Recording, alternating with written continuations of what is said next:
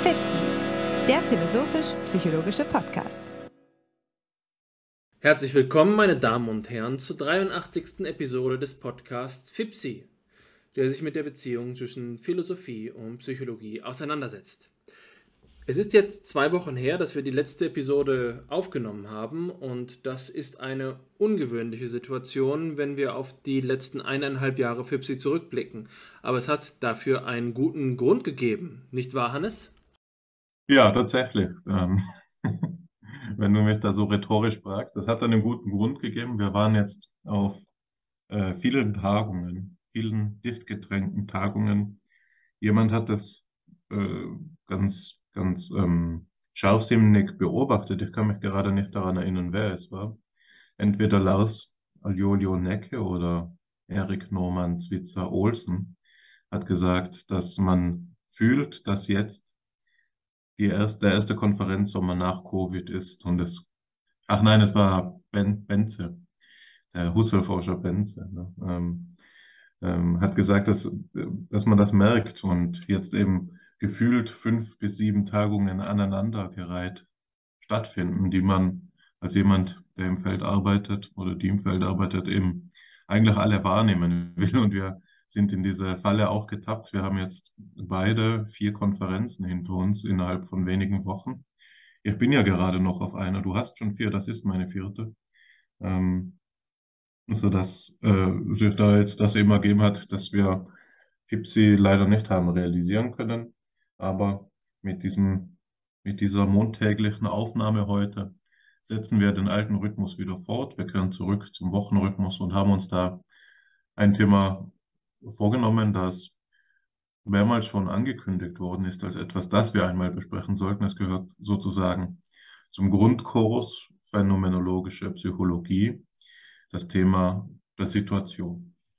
Ich möchte noch ergänzen, dass Sie, liebe Hörerinnen und Hörer, eine Kompensation für den ähm, Ausfall einer Episode erhalten, denn die Tagung oder eine der Tagungen, von denen Hannes gerade gesprochen hat, genauer gesagt die Tagung der Arbeitsgemeinschaft Philosophie und Psychologie, zu der unser Podcast ja auch gehört, hat eine digitale Übertragung erhalten Jetzt ist es so, dass Sie den Livestream vielleicht verfolgt haben, aber die Videos noch nicht auf unserem YouTube-Kanal finden. Das hat damit zu tun, dass die Nachbearbeitung noch aussteht.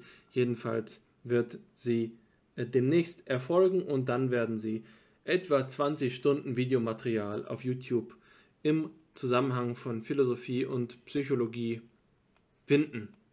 Dementsprechend bieten wir Ihnen das als, den, äh, als die Kompensation für den Verlust einer Woche. Spaß beiseite, wir kommen zum Thema. Das Thema ist die Situation mit dem Blick auf das Thema der Situationsanalyse. Ich fange schon einmal an, um diese Richtung zu beschreiben, indem ich sage, das ist ein Terminus technicus. Situationsanalyse ist nicht einfach nur die Analyse der Situation im Allgemeinen, sondern es ist ein Begriff, der aus der phänomenologischen Psychologie kommt, genauer gesagt aus dem Zusammenhang äh, der Utrechter Schule, die in den 1960er Jahren ihre Forschung betrieben hat, 1950er, 1960er Jahren, insbesondere aber Johannes Linsroten, der eine Situationsanalyse entwickelt hat. Die Zeitschrift mit nur einer Ausgabe dieser Utrechter phänomenologischen Psychologie hieß Situation, Situation und die Art und Weise dieser Forschung ist dann weiterentwickelt worden zu einer Strukturanalyse von Situationen, die man Situationsanalyse nennen kann, insbesondere dann im Bannkreis von Karl Friedrich Graumann in den 1970er Jahren. Das nur um die Richtung zu beschreiben. Aber diese Richtung soll jetzt nicht alles ausmachen. Der Begriff Situation wird jetzt hier im weiteren Verlauf nicht eingeführt, insofern als er bloß Gegenstand der Situationsanalyse wäre, sondern die Situation steht in ihrem eigenen Recht im Mittelpunkt philosophischer und psychologischer Betrachtung.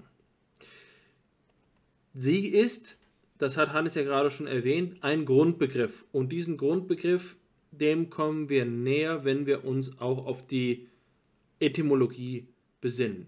Die Situation, das ist die Stellungnahme zu einem gewissen Grad mit einer etwas schiefen Übersetzung. Die Stellung könnte nämlich so viel bedeuten wie Situs. Situs, vielleicht auch Platz, Lage, äh, aber eben auch Stellung. Ich verwende den Begriff Stellungnahme hier sehr gerne, weil es eine Brücke zur Anthropologie schlägt. In der Anthropologie finden wir zum Beispiel bei Arnold Gehlen die Bestimmung des Menschen als des stellungnehmenden Wesens, etwas, das sich immer verhalten muss und in einer Umwelt sich einordnet. Ordnung ist dabei ein wichtiger Begriff beim sich einordnen. Umwelt enthält freilich nicht einfach nur die Idee des Umstehenden, sondern auch der Weltlichkeit. Das heißt, wer von Umwelt redet, redet auch gleich von Welt. Es ist, sind also keine einfachen Begrifflichkeiten, wenn man das Wort Situation als Stellung nehmen bestimmt. Natürlich ist das jetzt eine etymologisch etwas schiefe Übersetzung, aber sie hilft, denke ich, sehr gut. Eine andere Linie ist einfach davon auszugehen, dass wir es bei Situationen um das bloß Bestehende, ähm, dass wir es mit dem bloß Bestehenden zu tun haben. Man könnte die Situation in diesem einfachsten Sinn bestimmen als die Konstellation. Diesen Begriff verwende ich so wie ihn Hermann Schmitz verwendet. Die Konstellation ist dabei ein Gegenwort zur Situation, aber gleichzeitig auch so etwas wie ihre Vulgarisierung. Mit Konstellation ist dann gemeint, dass etwas bloß besteht, existent ist und in eine vornehmlich räumliche, aber sicherlich auch zum Beispiel zeitliche Relation zu allem weiteren gesetzt wird. Konstellation heißt dann also zum Beispiel dieses hier links von dem dort rechts. Das ist eine Konstellation. Die Konstellation ist in diesem Sinne gefasst sicherlich in vielen Fällen gleichbedeutend mit dem, was Menschen unter Situationen verstehen. Wenn ich sage, die Situation war die folgende, sagen wir mal im Tathergang eine äh, Beschreibung von einem Kriminalgeschehen, in der Situation hat es sich so befunden, hier war der Täter, dort war äh, das Opfer und der Täter hat dann im, wie heißt es bei diesem Brettspiel, hat im Musikzimmer mit dem Schraubenschlüssel äh, der, äh, dem Opfer über den Kopf geschlagen. Das ist eine konstellationistische Beschreibung einer Situation. Jetzt ist die entscheidende Frage, wird das aber dem Situativen als Situation gerecht. Und das Kriterium, was man darauf jetzt anwenden kann, ist zum Beispiel dieses anthropologische, indem wir sagen, die Situation ist unter Umständen nicht etwas, was für sich steht, sondern was auf den Menschen bezogen ist. Die Situation erzeugt sich in der Stellungnahme. Und nach meinem Dafürhalten kann man das sehr gut mit Helmut Plessner denken, der sagen würde, wir haben die verschiedenen Beziehungen, in denen sich etwas, sei es nun Mensch, Tier oder unbelebtes Objekt, zu seiner Umgebung verhält, wohlgemerkt nicht Umwelt, sondern Umgebung verhält. Und dort kann man dann unterschiedliche Klassen von Grenzziehungen unterscheiden. Das Beispiel ist ja auch schon mal bei FIPSI verwendet worden. Ich verwende es nochmal. Wie ist es jetzt, wenn wir die gleiche Konstellation nehmen? Hier das Objekt, hier etwas und dann sagen wir mal zum Beispiel, dort ist eine Felsklippe.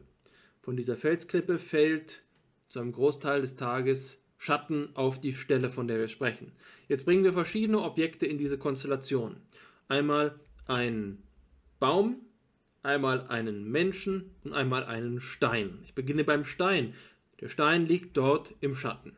Ist es jetzt für diesen Stein als Stein in seiner Situation bedeutungstragend, ob der Schatten auf ihn fällt oder nicht? Die Antwort ist nein. Es ändert für den Stein nichts. Natürlich könnte man jetzt spitzfindig sein und sagen, naja gut, die chemischen Prozesse werden sich jetzt doch schon an der Steinoberfläche etwas verändern, je nachdem, ob er meinetwegen nass wird und gleichzeitig Licht drauf fällt oder nicht, je nachdem, ob er warm wird oder nicht, sicherlich. Aber sehen wir einmal von diesen Spitzfindigkeiten ab. In seiner Steinhaftigkeit ändert sich höchstens in einem marginalen Rahmen etwas. Auch da könnte man jetzt widersprechen und sagen, nun lassen wir diese Klippe hier für eine Million Jahre, ein, ähm, einen langen Zeitraum, dann macht es vielleicht schon einen Unterschied. Das will ich auch hier konzidieren, das ist nicht das Wichtige. Was jetzt wichtig ist, ist zu sagen, wir nehmen den Baum, fällt nun auf die Stelle, an dem der Baum wachsen sollte, die ganze Zeit Schatten, so kann der Baum nicht gedeihen. Es sei denn, er wächst vielleicht aus dem Schatten heraus. Das ist jetzt also eine bestimmte Situation, in der der Schatten für den Baum eine bedeutungstragende Funktion hat. Und das ändert jetzt die Konstellation und lässt sie zu einer Situation werden. Die Situation des Baumes ist es, dass es für ihn zwischen Leben und Tod unterscheidet, ob er fünf Meter links oder fünf Meter rechts steht. Das verändert die, die Struktur all dessen, was den Baum umgibt. Die Struktur ist jetzt hingerichtet auf den Baum. Wir können die Lage des Baumes bestimmen, indem wir seine Umwelt betrachten. Und sie wird umweltlich dadurch, dass sie hingerichtet ist in dieser Bedeutungshaftigkeit auf ihn. Der Schatten trägt diese Bedeutung nicht aus sich heraus. Über die Jahrmillionen ist so mancher Baum dort gewachsen oder nicht gewachsen. So mancher Samen ist in den Boden gefallen und konnte sich nicht entfalten, weil es den Schatten gegeben hat. Aber das macht den Schatten nicht aus. Es macht aber die Situation des Baumes aus. Der Schatten hat das vielleicht potenziell. Es ist ein potenziell lebenraubender Schatten. Aber dieses Lebenrauben wird nur zur Wirklichkeit, wenn dort tatsächlich auch ein Samen hinfällt. Das hingegen ist jetzt wiederum aber etwas anderes, wenn wir vom Menschen ausgehen, denn der kann sich jetzt aus seinem Schicksal befreien, dass der Schatten über Leben oder Tod entscheidet. Er kann in ein kreatives Verhältnis zu dem Schatten treten, er kann zu ihm Stellung nehmen, er ist nicht mehr seiner Situation ausgeliefert, sondern gegenüber ihr zu einer gewissen Freiheit befähigt. Eine Freiheit, derer er sich ermächtigen kann, eine Freiheit, die er auch fahren lassen kann. Der Mensch hat nun wieder eine andere Situation als der Baum. Das können wir jetzt so beschreiben. Entweder sagen wir, es ist eine Eigenschaft der Situation als Situation. Oder es ist eine Eigenschaft des Menschen in seiner Situation. Das ist keine bloße Spitzfindigkeit. Denn es geht hier um die Erklärungsrichtung. Entweder sagen wir, der Mensch macht die Situation zur Situation oder die Situation macht den Menschen zu dem Menschen. Und beides sind gangbare Denkweisen. Wir können sagen, der Umstand, dass der Mensch in seine Umwelt geworfen ist, und das ist hier jetzt Schlüsselvokabular, ähm, macht ihn zu dem, was er ist. Oder wir sagen, der Mensch erhebt sich über seine Situation und wirkt schaffend auf sie, sodass er sich aus seiner Welt befreien kann. Natürlich lässt sich auch beides zusammendenken, aber wir müssen genau darauf achten, wie wir das hier bestimmen. Aber das dient mir zu dem gegenwärtigen Zeitpunkt erstmal nur als Brücke, damit wir uns dem Situationsbegriff nähern können. Die Situation ändert, unterscheidet sich von der Konstellation dadurch, dass sie zum Beispiel als zentriert beschrieben werden kann oder als die Situation von jeweils dem einen oder jeweils dem anderen Gegenstand beschrieben werden kann. Meine Situation und deine Situation können natürlich auch in einem Verhältnis stehen. Sie können sich decken. Jetzt ist unsere Situation gemeinsam, dass wir hier im Verhältnis zum Bildschirm, zum geteilten digitalen Raum stehen. Jetzt erlaubt der Situationsbegriff also einen Vergleich. Wir können verschiedene Situationen miteinander vergleichen. Wir können uns auch fragen, ob man nicht zugleich Bestandteil verschiedener Situationen sein kann. Unter Umständen teilen wir die eine Situation und die Situation äh, die sich jetzt hier gerade zwischen mir und der Küche meines Wohnraums abspielt, die teilst du nicht mit mir. Ist es so, dass wir jetzt hier ein Diagramm zeichnen könnten, bei dem wir eine einzige Situation, die sich meine Situation nennt, zeichnen und äh, wir die äh, Überschneidung von meiner und deiner Situation feststellen und zu meiner Situation gehört noch die Küche und zu deiner Situation gehört noch die Hotelrezeption. Oder ist es so, dass wir eine gemeinsame Situation haben, die nennen wir jetzt zum Beispiel mal Podcast und dann haben wir noch andere Situationen, die davon unterschieden sind. Der Situationsbegriff ist also nicht seinem, seiner grundsätzlichen Bestimmung nach ausdehnungsidentisch mit all dem, was uns in unserem Leben auszeichnet. Das könnte ich jetzt einmal zum Beispiel mit Kurt Lewin bestimmen. Kurt Lewin unterscheidet die momentane Situation und die Lebenssituation. Er würde sagen, die momentane Situation kann auch ein Abbild der Lebenssituation sein. Zum Beispiel ist sein, also sein Beispiel, er sagt, wir haben eine Fabrikarbeiterin und diese Fabrikarbeiterin verhält sich frustriert oder wütend. Sie leistet eine schlechte Arbeit und der Grund dafür ist jetzt nicht in ihrer momentanen Situation zu finden, sondern in ihrer Lebenssituation, weil sie zu Hause mit ihrem Ehemann und mit ihrem Kind Stress hat. Das Kind ist krank und der Ehemann streitet mit ihr. Die Lebenssituation bestimmt dann die momentane Situation. Aber wir können diese beiden Begriffe voneinander unterscheiden. Das führt uns also an den Punkt, an dem wir unter, wiederum über die Unterscheidung sprechen können, also von der Unterscheidung eine Unterscheidung aussagen können. Die Möglichkeit, den Begriff der Situation verschieden zu verwenden, führt uns dahin zu sagen, es gibt einen ontologischen Sinn der Situation, das passt eher zu dem Baum und dem Schatten, und es gibt einen epistemologischen Sinn der Situation. Das passt eher dazu, dass wir uns fragen, ob die momentane Situation und die Lebenssituation zwei verschiedene Begriffe sind oder nicht. Und wir sehen unmittelbar, dass diese beiden Perspektiven auch aufeinander angewiesen sind. Wenn es ontologische Gründe dafür gibt, davon zu sprechen, dass unser ganzes Leben eine einzige Situation sei, dann liegt es ja offensichtlich auch näher epistemologisch von der einzigen Situation zu sprechen und höchstens analytisch in ihr ähm, übergangsweise Unterscheidungen vorzunehmen. Ja, und dementsprechend müssen wir uns eben fragen, was heißt es überhaupt, und das ist eine philosophische Frage, von einer Situation zu sprechen. Was macht eine Situation aus? Eine Situation könnte etwa bedeuten, dass wir eine Unterscheidung zwischen einem System und seiner Umwelt vornehmen. Dann haben wir die Möglichkeit, über die Situation so zu sprechen, dass ähm, die Umwelt die Facetten ähm, bestimmt, die in Interaktion treten können mit dem System selbst und die Situation macht dann zum Beispiel die Summe all dieser Interaktionen aus.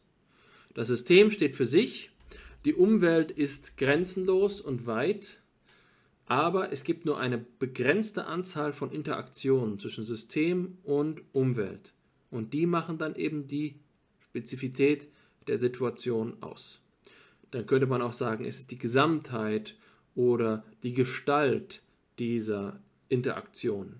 Dann haben wir es nicht nur mit einer Summe zu tun, sondern es haben, wir haben es damit zu tun, dass es so etwas wie verschiedene Klassen von ähm, Situationstypen gibt. So etwas wie ähm, Situationen, in denen wir uns beschränken auf bestimmte Interaktionen. Meine Situation könnte jetzt gerade als darauf konzentriert beschrieben werden, dass wir hier diesen Podcast führen. Aus meiner Situation treten viele andere Relationen hinaus, die sich ergeben würden, wenn ich heute durch die Hauptstraße gehe und alles auf mich wirken lasse. Ja, und da begreifen wir sofort, die Bestimmung dieser, der Situation in diesem Sinne hat verschiedene Richtungen. Es ist die Umwelt zu Systemrichtung, aber es ist auch die System zur Umweltrichtung, die wir jetzt auch vielleicht besser als eine Subjekt zu Umweltrichtung beschreiben sollten.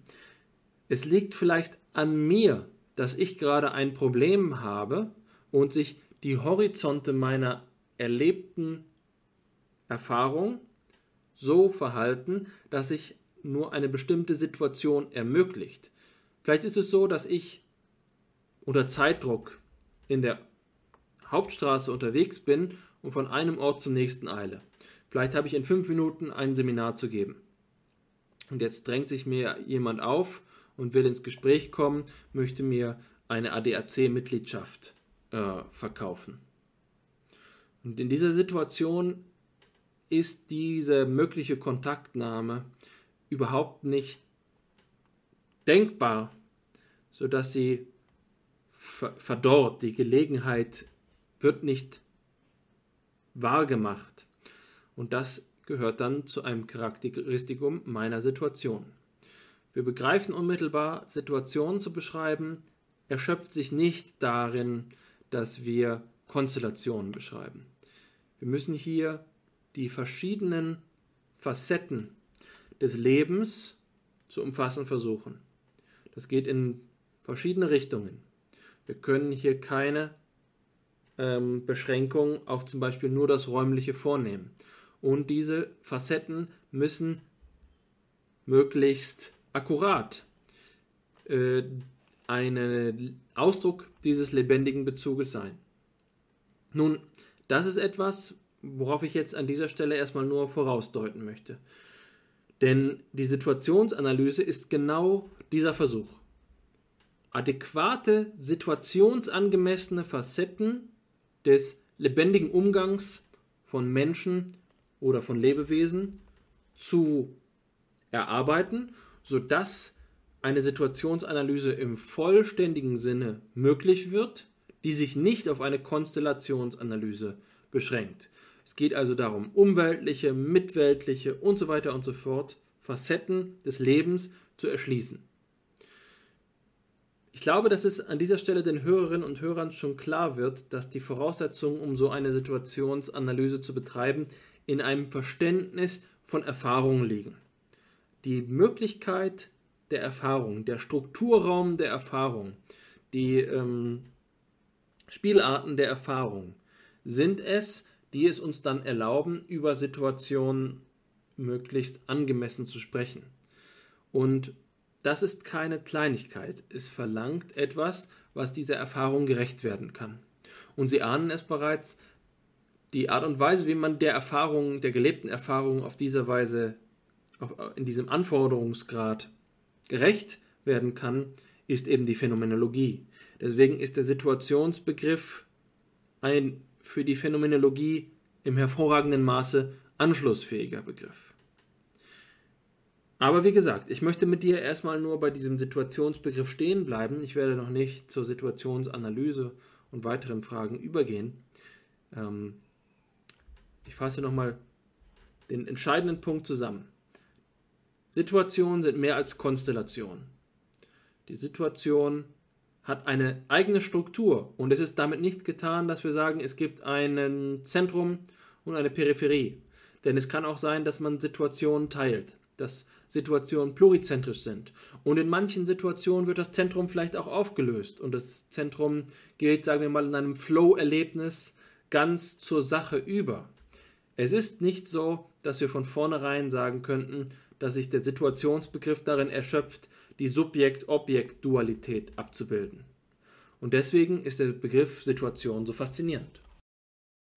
Vielen Dank für deine Einführung, Alexander. Ich möchte einmal untypisch für das FIPSI-Format so umgehen, dass ich dir direkt noch eine Rückfrage stelle, äh, von der ich ausgehe, dass du sie schon bedacht haben wirst. Wenn nicht, ist es auch nicht weiter tragisch. Aber meine Frage ist die, ob du äh, dazu in der Lage bist, diesen Situationsbegriff, so wie er durch die Utrechter Schule geprägt wurde, ähm, oder durch Raumann, äh, abzugrenzen, äh, ab, ja doch abzugrenzen von dem soziologischen Situationsbegriff, so wie er beispielsweise bei ähm, Erwin Goffman vorgenommen wurde, in dem, was man da als Rahmenanalyse kennt heute, was wir eher als Frame ansprechen und das im weitesten Sinn ja eine, eine Theorie darüber ist, wie menschliche Erfahrung Sinn erhält durch eben die Art und Weise, wie sie, wie man neudeutsch sagt, geframed ist.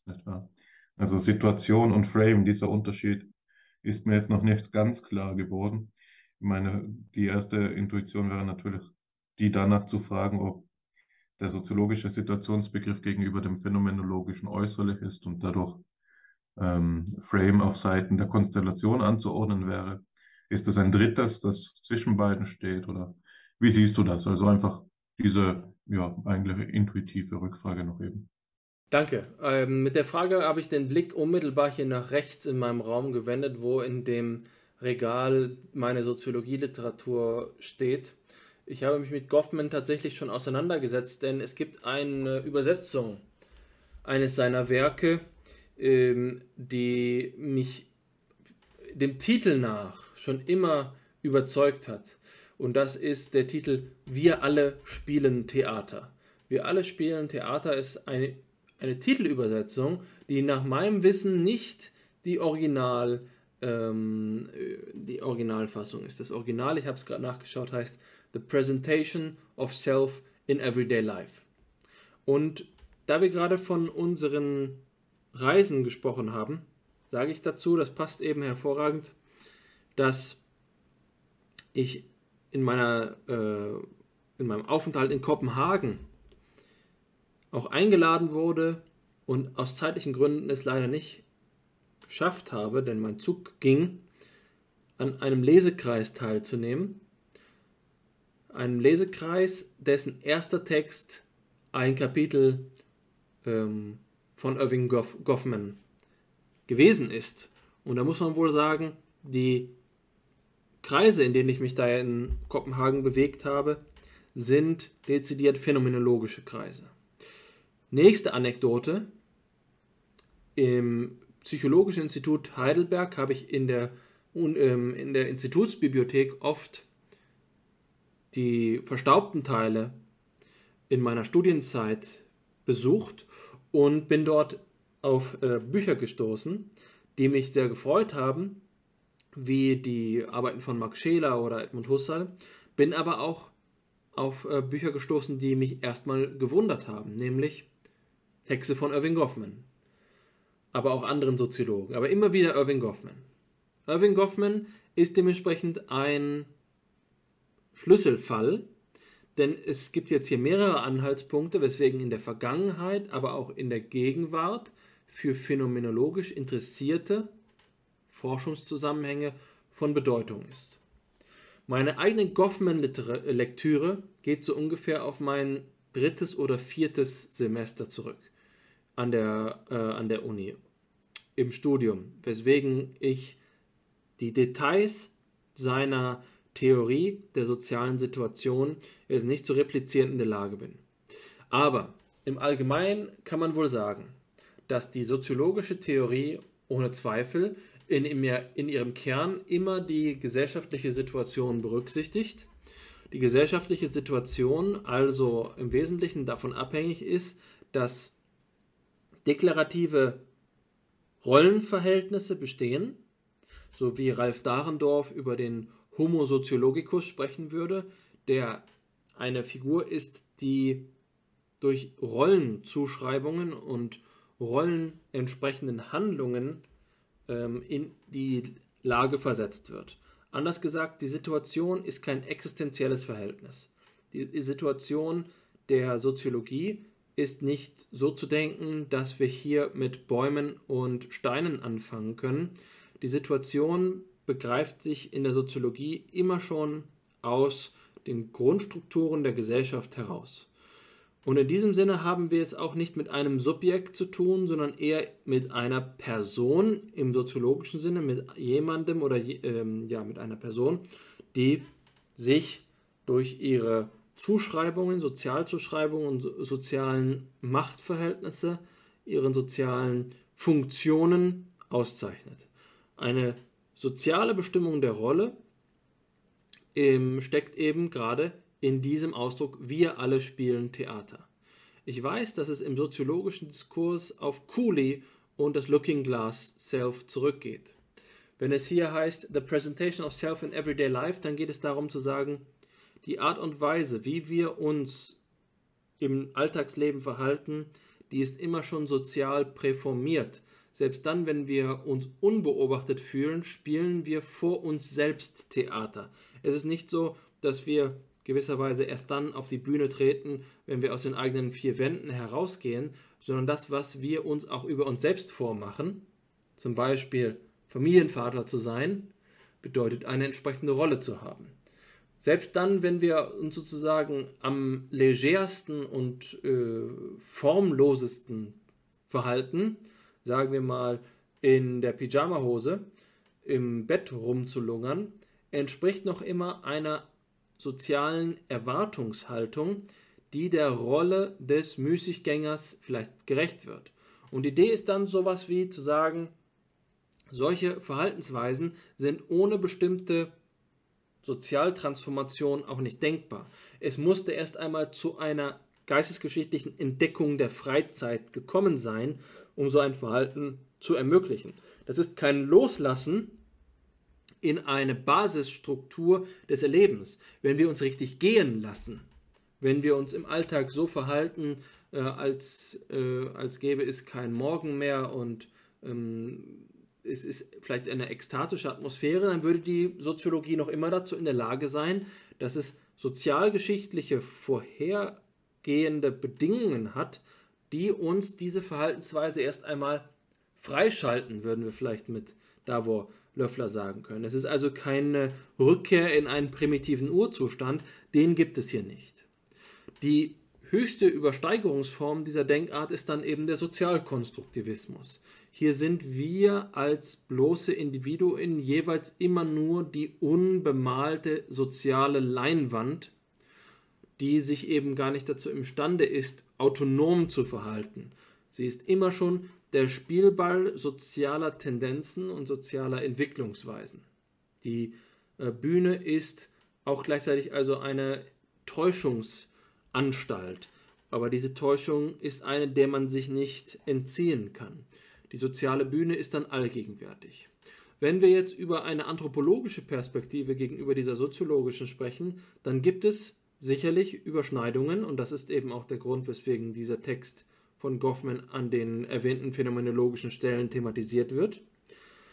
Aber es ist nicht ausschließlich so. Die anthropologische Bestimmung des Menschen, die Conditio Humana, führt auf eine Substruktur zurück, bei der man sagen würde, das ist die Ermöglichungsbedingung des Sozialen schlechthin. Und hier haben wir den kardinalen Streitpunkt. Wenn wir sagen, alles menschliche Verhalten ist immer schon sozial, geschichtlich präkonditioniert, stellt sich die Frage, wie kommt es zu dieser sozialen Ausgangssituation?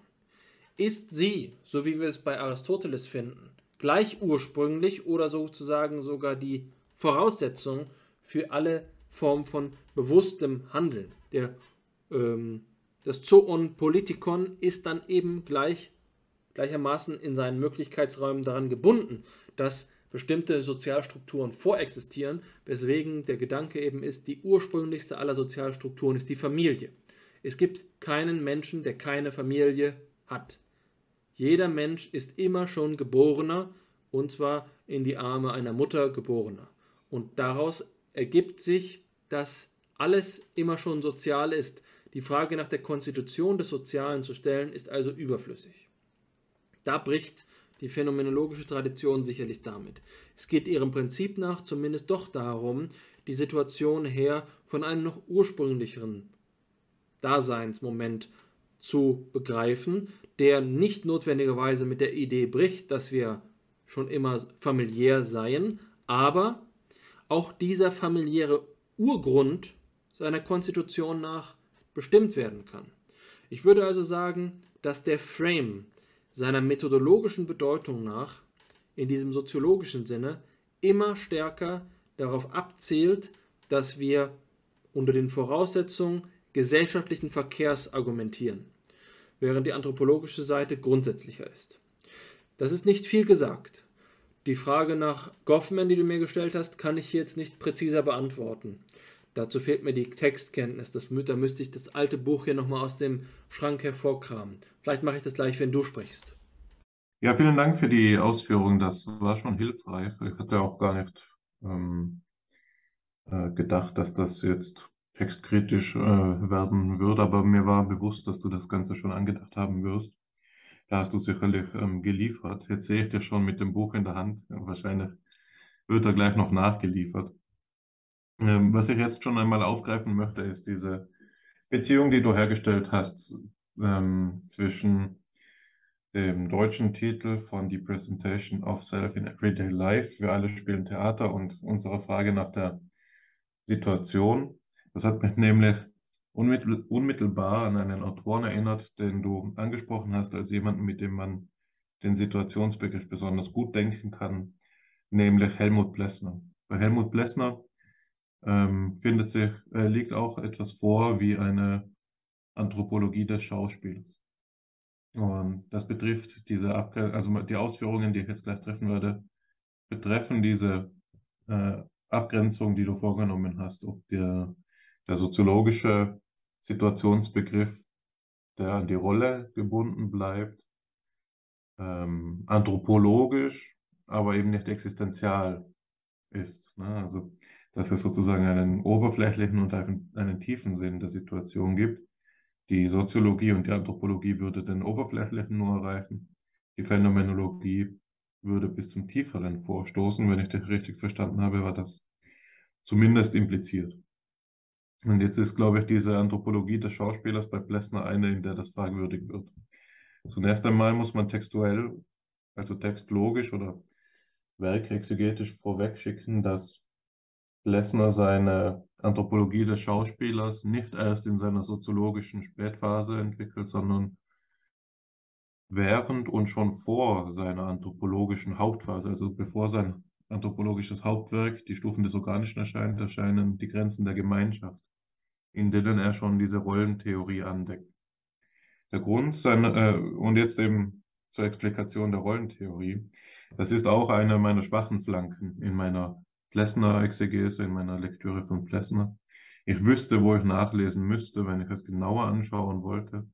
Das will ich den Zuhörerinnen und Zuhörern auch gerne ähm, mitgeben, mit auf den Weg geben. Sebastian Edinger, ein Schüler von Hans-Peter Krüger, hat sich damit äh, intensiv auseinandergesetzt und ist sicherlich der, zählt sicherlich zu den Autoren, die hier am meisten mitreden könnten. Wir hatten ihn schon einmal bei Fipsi eingeladen, aber er hat auf eine nicht ganz unsympathische Art gesagt, das ist nichts für ihn, denn er glaubt an die absolute Hoheit des geschriebenen Wortes. Und das Podcast-Format wird da dem nicht gerecht, was er für Philosophie empfindet. So gebe ich das einmal wieder. Vielleicht etwas ähm, karikiert. Aber äh, die Grundidee kann ich doch auch aufarbeiten und das in meiner Masterarbeit eine Rolle gespielt hat. Die Idee ist hier die, dass die Rollen, die Anthropologie des Schauspielers zusammenhängt mit dem, was in den Grenzen der Gemeinschaft die ontologische Doppeldeutigkeit der Psyche heißt, die changiert zwischen einem eine Tendenz zur Verbergung und eine Tendenz zur Offenbarung. Ne? In der Sozialsphäre gesehen, in der Mitwelt will der Mensch sowohl gesehen werden, als er auch ähm, sich zurückziehen können will. Ne? Also der Mensch will sich entbergen, sich offenbaren, nur so kann er geliebt werden, nur so kann er in Erscheinung treten, Verantwortung übernehmen und alles das Weitere. Nur der Mensch, der eben auch als er selbst da ist, ist Mensch, der in der Sozialsphäre sichtbar ist. Aber gerade in dieser Sichtbarkeit liegt eben die Gefahr, dass unter dem Blick der anderen die Fluidität des eigenen Wesens verloren geht, dass man festgemacht wird, identifiziert wird mit dem, was man getan hat, mit dem, als was man sich gezeigt hat. Ne? Und das Problem hier anthropologisch gesehen ist eben, dass es ähm, damit nicht getan sein kann. Das Wesen des Menschen enthält eben diese Verborgenheit für Plessner. Das, was ich versucht habe als Verborgenheit zu explizieren, es wäre verkehrt, es ein für alle Mal als etwas festzulegen und dem entspricht eben diese Doppeldeutigkeit der Psyche, die dann auch immer noch einmal sich zurücknimmt, ne, die eben nur in Spuren zu fassen ist und diese Spuren verweisen auf etwas aber sie können eben bloß auf weitere Spuren auch verweisen. Also es ist keine Garantie, dass wir da zum Wesen des Menschen vorstoßen können. Und später, in seinen späteren Schriften, entwickelt er diesen Gedanken der Doppeldeutigkeit Doppeldeutigkeit der Psyche zwischen Entbergung, Entbergungs- und Verbergungstendenz, die auch als Illusions- und Realisationstendenz angesprochen werden, was schon mehr in Richtung Theatervokabular geht eben. Zu späterer Zeit entwickelt er diese Idee dann ex explizit unter dem Titel der Anthropologie des Schauspielers. Und da taucht dieser Verborgenheitsgedanke wie folgt auf. Er sagt, der Mensch spielt in der Gesellschaft verschiedene Rollen. Die Gesellschaft konstituiert sich geradezu dadurch unter anthropologischer Perspektive, dass hier der Mensch zum Funktionär seiner Rollen wird. Er ist das und nichts weiter. Ein Punkt im Netz, ein Knoten, ein Knoten im, im Netz, nicht wahr? Also er ist, er ist seine Rolle. Und jetzt werden wir natürlich mit dem Phänomen konfrontiert, dass jeder Mensch aber mehrere Rollen erfüllt. Ne? So wie du gesagt hast, es ähm, ist eben möglich, dass es so eine Nested Structure gibt, eine in sich geschichtete Struktur. Man kann gleichzeitig in verschiedenen Situationen sein. Wir sind in der momentanen und in der Lebenssituation, so wie man eben auch in verschiedenen Rollen sich aufhalten kann. Beispielsweise kann man äh, als Vater auf einer Konferenz als Wissenschaftler äh, auftreten, nicht wahr? Wenn weil vielleicht ist das häufiger anzutreffen bei den Müttern, die im Hörsaal sind und das Kind dabei haben und das dann die Vorlesung abbrechen müssen, um das Kind zu stillen. Ne? Da sieht man dann so einen Rollenkonflikt, der eben durchaus möglich ist, aber auch in allerlei anderen Zusammenhängen eben auftreten kann. So, und in der Anthropologie des Schauspielers nehmen wir das also als Grundumstand, als Ausgangspunkt dafür, also die Beobachtung, dass es viele soziale Rollen gibt ähm, die Ausg als Ausgangsbeobachtung dafür zu fragen, ähm, wer denn nun diese Rollen trägt. Ne? Also der Begriff der sozialen Rolle ist der des Rollenträgers koordiniert und die naheliegende Analyse wäre zu sagen, es ist das Individuum. Das Individuum trägt, die, ist der Rollenträger der verschiedenen sozialen Rollen und erschöpft sich in der gesellschaftlichen äh, Sicht, das habe ich ja schon gesagt, eben in seinem Rollenspielen, in seinem Schauspielen. Aber, und das ist die Pointe hier, das Individuum ist natürlich noch mehr. Es erschöpft sich eben nur in gesellschaftlicher Perspektive darin, aber nicht als Individuum, als ganzes Individuum. Da gibt es einen ähm, in der Sozialanalyse oder in der Sozialsphäre unergründlichen Rest, der darüber hinausweist. Das Differential, könnte man sagen. Der Rollenträger ist das Differential aller sozialen Rollen da bleibt etwas übrig, das jetzt als unergründlich, unaussprechbar dasteht. Also hier wiederholt sich diese Struktur der Verborgenheit, die auch eben Sebastian Edinger dann zum Anlass nimmt, die Schauspielertheorie Plessners weiterzuentwickeln im Sinne der negativen Anthropologie. Also das ist die Stoßrichtung seiner letzten Publikationen. Er tritt gerade als jemand auf, der diese ähm, in der Tradition von Ulrich Sonnemann stehende äh, Richtung der anthropologischen Denkungsart weiterentwickeln will. Sonnemann, ein weniger bekannter Kollege von im Nahkreis der, der kritischen Theorie der Frankfurter Schule, ein, ein Zeitgenosse Adornos und Horkheimers, der eben ähm, quasi Adornos negative Dialektik ergänzt hat durch diesen seinen Band, sein Hauptwerk Negative Anthropologie. So, an das musste ich denken, als du gesagt hast, Erwin Goffmans äh, Rollentheorie bleibt an der Oberfläche. Ich denke nämlich, dass diese Ideen ähm, zur Verborgenheit, die in der anthropologischen Reflexion auf den Rollenbegriff angelegt, äh, angelegt sind, durchaus rückverweisen auf die existenzielle Situation des Situiertseins, des Geworfenseins. Auch bei Heidegger gibt es eben Passagen, wo er sagt, in den Grundbegriffen, in der Vorlesung zu den Grundbegriffen beispielsweise, steht im Vorwort diese, diese schöne, schöne Passage, dass er feststellt, dass das Wesen, in dessen, in dem sich Philosophie ereignet, selbst uns sich entzieht. Ne? Und das, der Name dieses Wesens ist eben Mensch. Wir selbst sind es. Und als Philosophierende können wir nicht ganz bei uns sein. Das, das scheint da die Grundintuition zu sein. Und Heidegger entwickelt ja auch in, in diesem Begriff des Kryptestei seine eigene äh, Theorie der Verborgenheit. So könnte man das sagen. ähm, zusammengezurrt. Worauf ich jetzt aber hinaus möchte, ist zu sagen, dass dieselbe Ressource eines tieferen existenzialen oder phänomenologischen Sinnes der, der Situiertheit sich auch in Plessners eigenem Werk findet und ich dir insofern zustimmen will, dass er ein besonders äh, anschlussfähiger Autor für diese Denkungsart ist. Bei Plessner gibt es diesen Begriff, das kommt aus der Homo absconditus Schrift, der Futuralsituation. Na, der taucht auch andernorts auf, wenn ich mich richtig erinnere. Jedenfalls ist die Futuralsituation die folgende. Äh, die betrifft den Unterschied, den Plessner macht und für den er viel rezipiert wurde in jüngster Zeit zwischen Leib sein und Körper haben.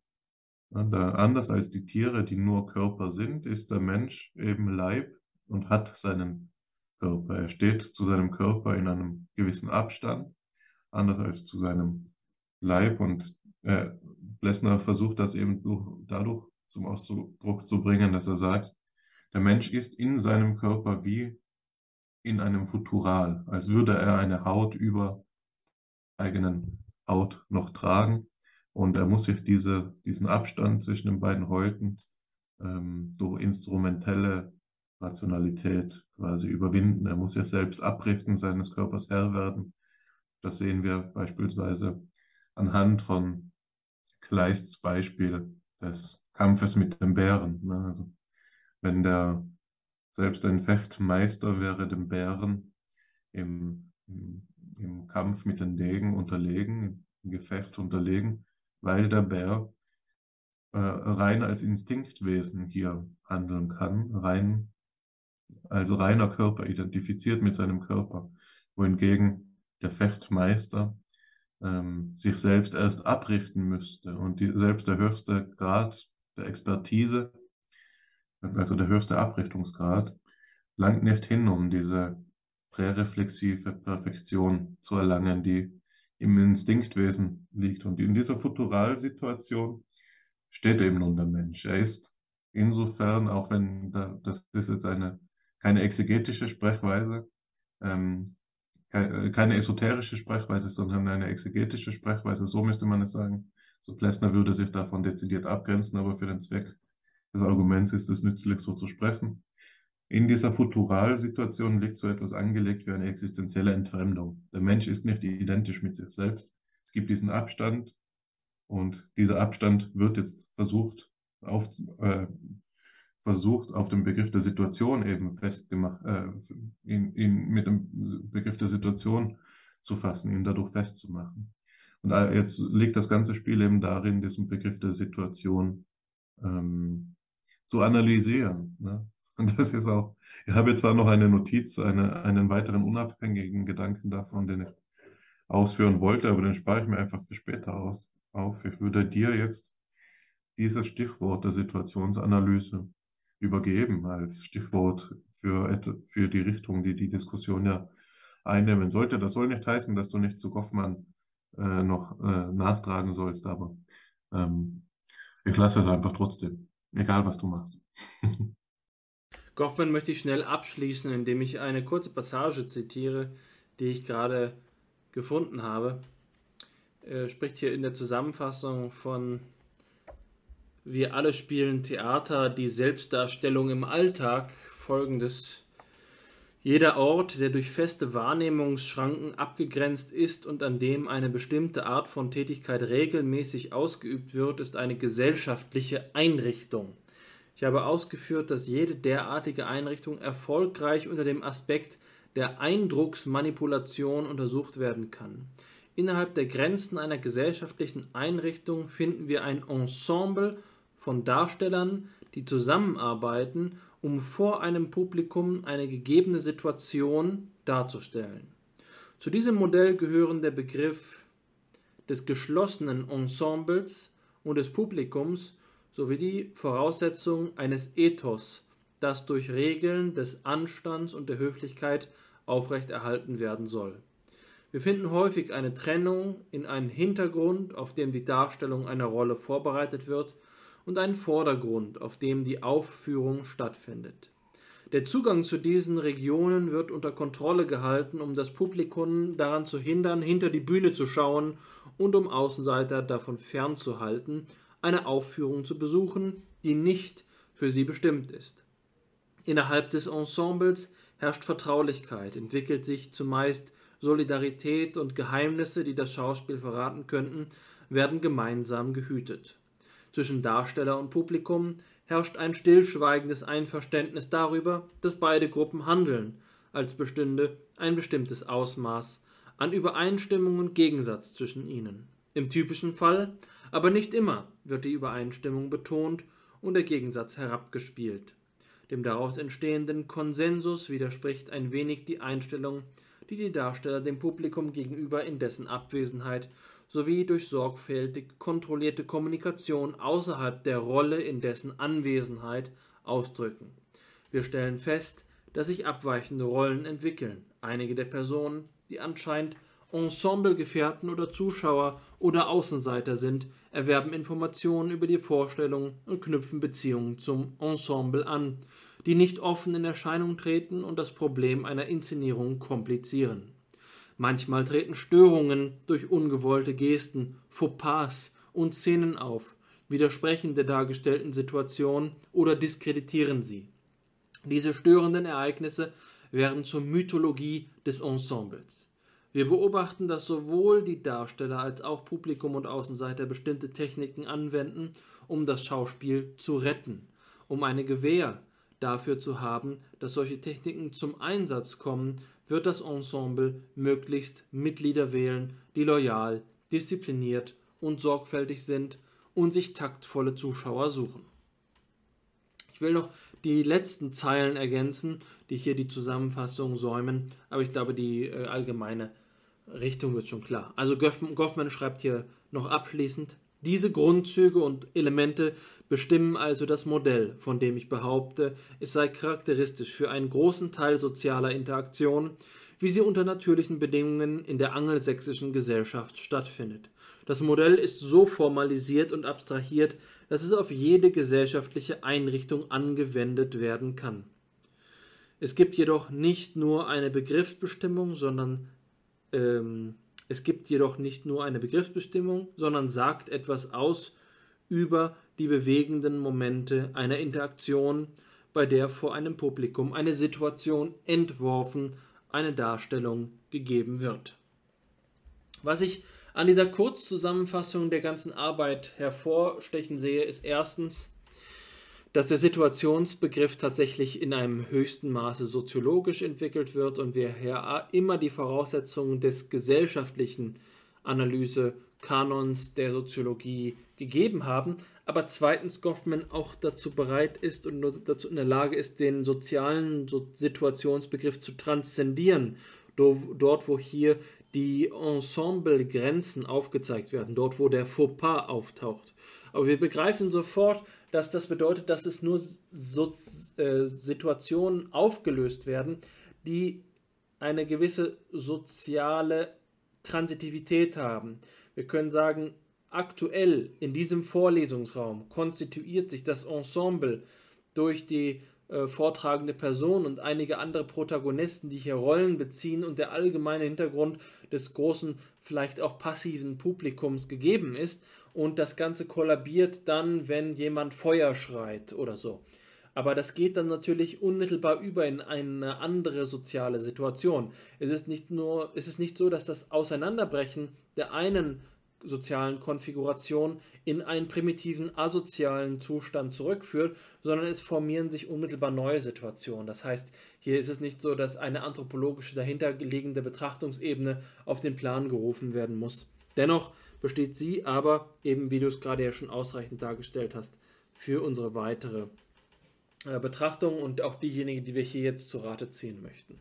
Also wenn wir ähm, die Situation in dem Sinne darstellen wollen, wie ich eingangs mit ihrem Begriff um, umgegangen bin, dann ähm, sind wir vielleicht besser damit beraten, die Positionalität bei Plessner auf den ähm, Plan zu rufen oder eben Begriffe wie Umwelt, den ich jetzt hier immer wieder mit Welt in Zusammenhang gebracht habe, hervorzuheben.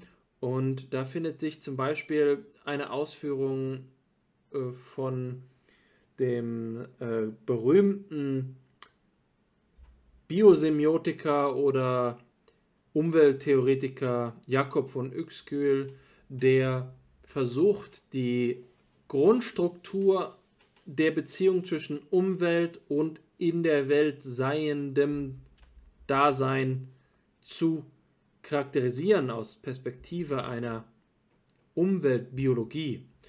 Und da heißt es bei von Uexküll, mittels der unmöglichen Konstruktion eines kombinierten Merkwerkzeuges hat man nicht bloß bei den Tieren die Sinnesorgane und Bewegungsorgane wie Maschinenteile zusammengeflickt, ohne Rücksicht auf ihr Merken und Wirken zu nehmen, sondern ist auch dazu übergegangen, die Menschen zu maschinisieren. Nach Ansicht der Behavioristen sind unsere Empfindungen und unser Wille nur Schein, im besten Falle sind sie als störende Nebengeräusche zu werten.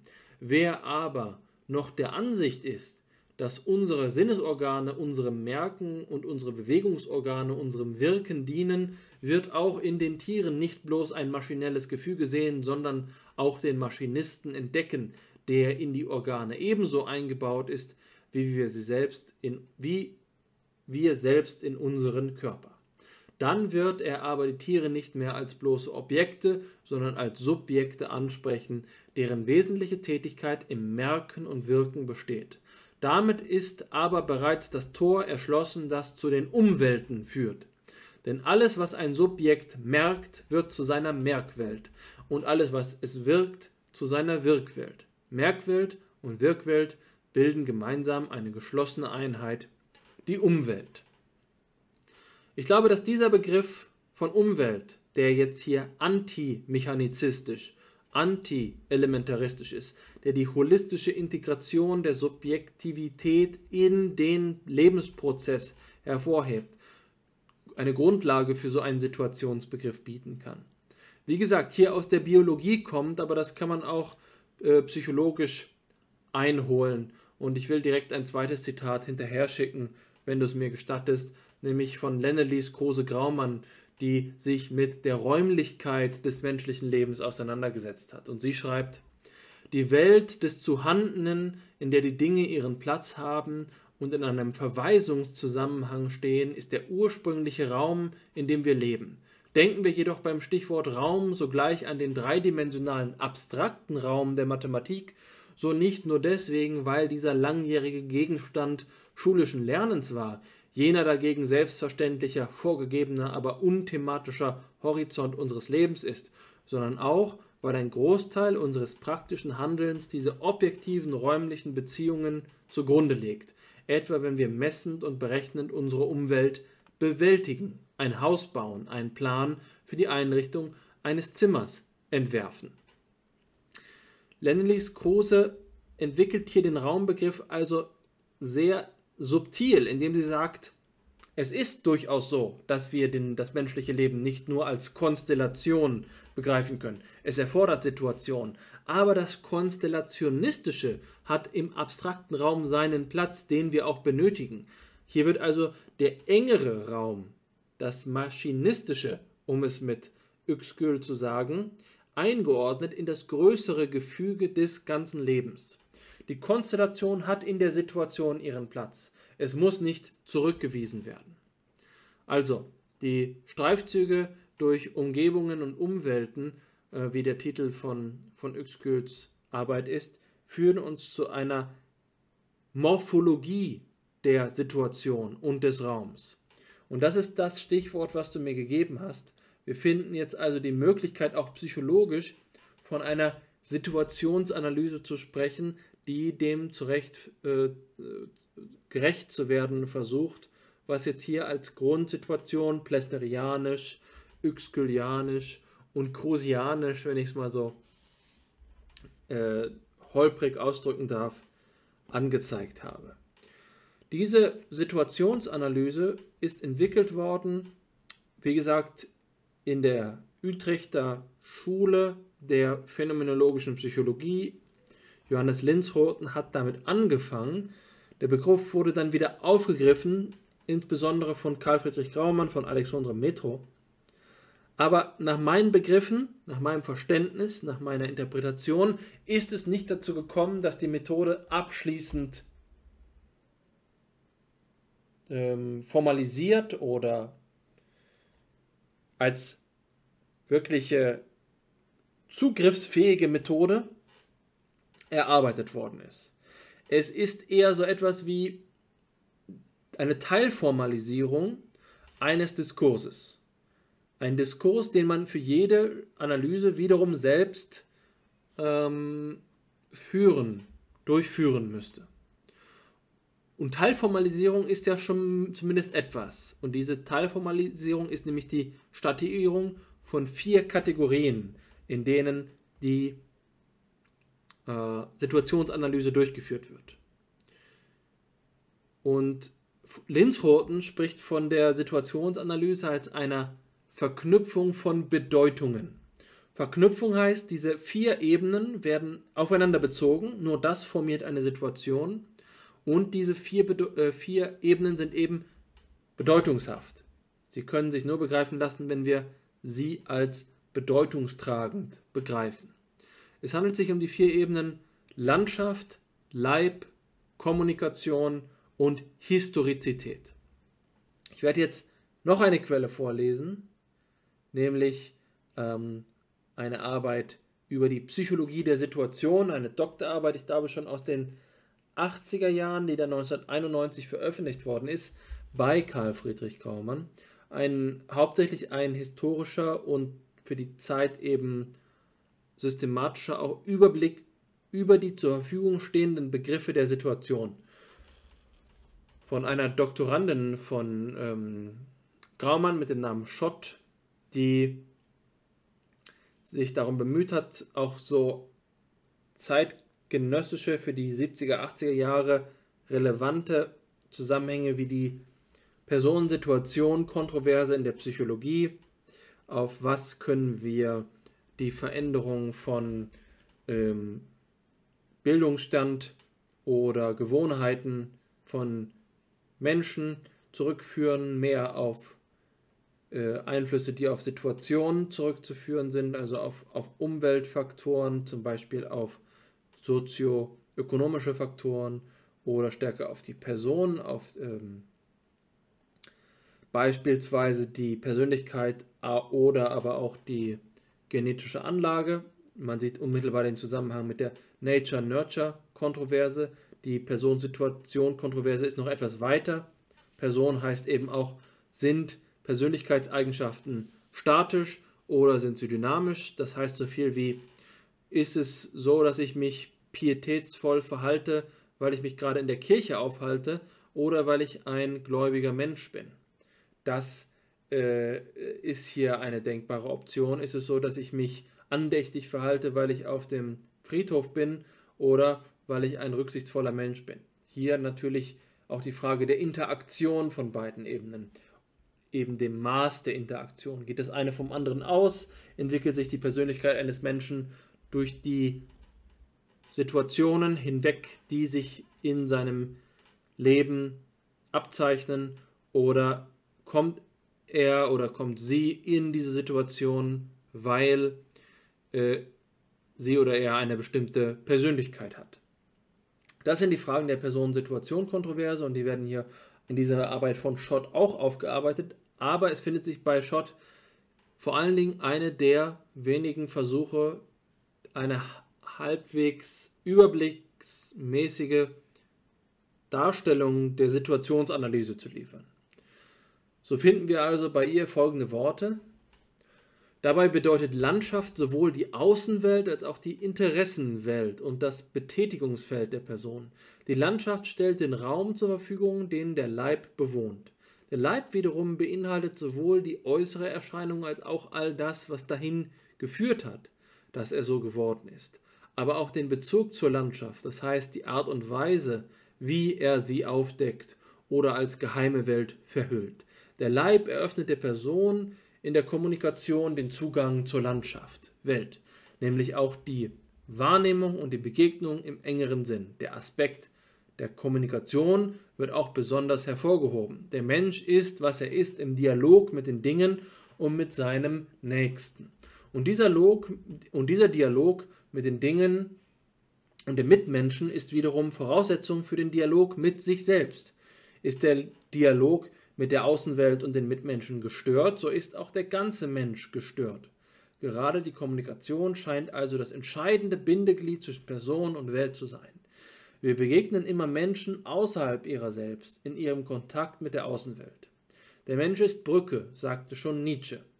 Der vierte Aspekt, die Geschichtlichkeit, bezieht sich nicht nur auf die Zeitaspekte, Vergangenheit, Gegenwart und Zukunft, sondern schließt überhaupt alle Erlebnisse in der Zeit und auch die Erwartungen mit ein. Wohlmeint kann man hier sagen, es handelt sich um einen halbformalen Überblick etwas kritischer ließe sich allerdings sagen, das ist hier so ziemlich alles, was thematisch ähm, die Anthropologie im phänomenologischen Sinne hergibt. Die Situationsanalyse ist ein Panoptikum, ein Panoptikon des ganzen Menschen. Die Situationsanalyse lässt hier nichts vor. Entscheidend auch, hier wird leicht in der Darstellung dieser vier Aspekte, insbesondere bei den ersten drei, die Integration vorgenommen. Es ist also eine übermäßig dichte Darstellung der Situationsanalyse, was dem Ausdruck verschafft, was ich vorhin gesagt habe, wenn ich meinte, dass diese Methode nicht zu einem operationsfähigen, einheitlichen Abschluss gekommen ist. Da könnte man sogleich einwenden, diesen Abschluss will sie auch nicht haben. Die Situationsanalyse möchte der Ganzheitlichkeit gerecht werden. Und das tut sie ja auch mit gutem Recht, aber das bedeutet zugleich für die psychologische Forschung, dass ein empirisches Vorgehen, ein erhebendes, ein datentreibendes, datengetriebenes, datenerwerbendes Vorgehen ungemein schwierig ist. Das werden wir gleich auch nochmal in einer weiteren Quelle von Graumann sehen. Bevor ich zu ihr komme, möchte ich aber eigentlich dein Urteil darüber hören, was es mit dieser Situationsanalyse wohl auf sich hat, wie du sie bewertest, ob du sie für brauchbar hältst und ähm, ob du denkst, dass es unter Umständen andere Arten und Weisen gibt, um mit dem Situationsbegriff umzugehen, um seiner habhaft zu werden. Ja, Alexander, du konfrontierst mich da mit einer Plethora könnte man sagen, von Fragen, ähm, die alle ein bisschen, so ehrlich will ich sein, über meinen Kopf hinweggehen. Du fragst mich nach einer grundsätzlichen Einschätzung der Situationsanalyse, wo es sich ja aber da um eine Denkströmung, um ein Denkangebot geht, das ich gerade durch deinen Vortrag hier kennenlerne.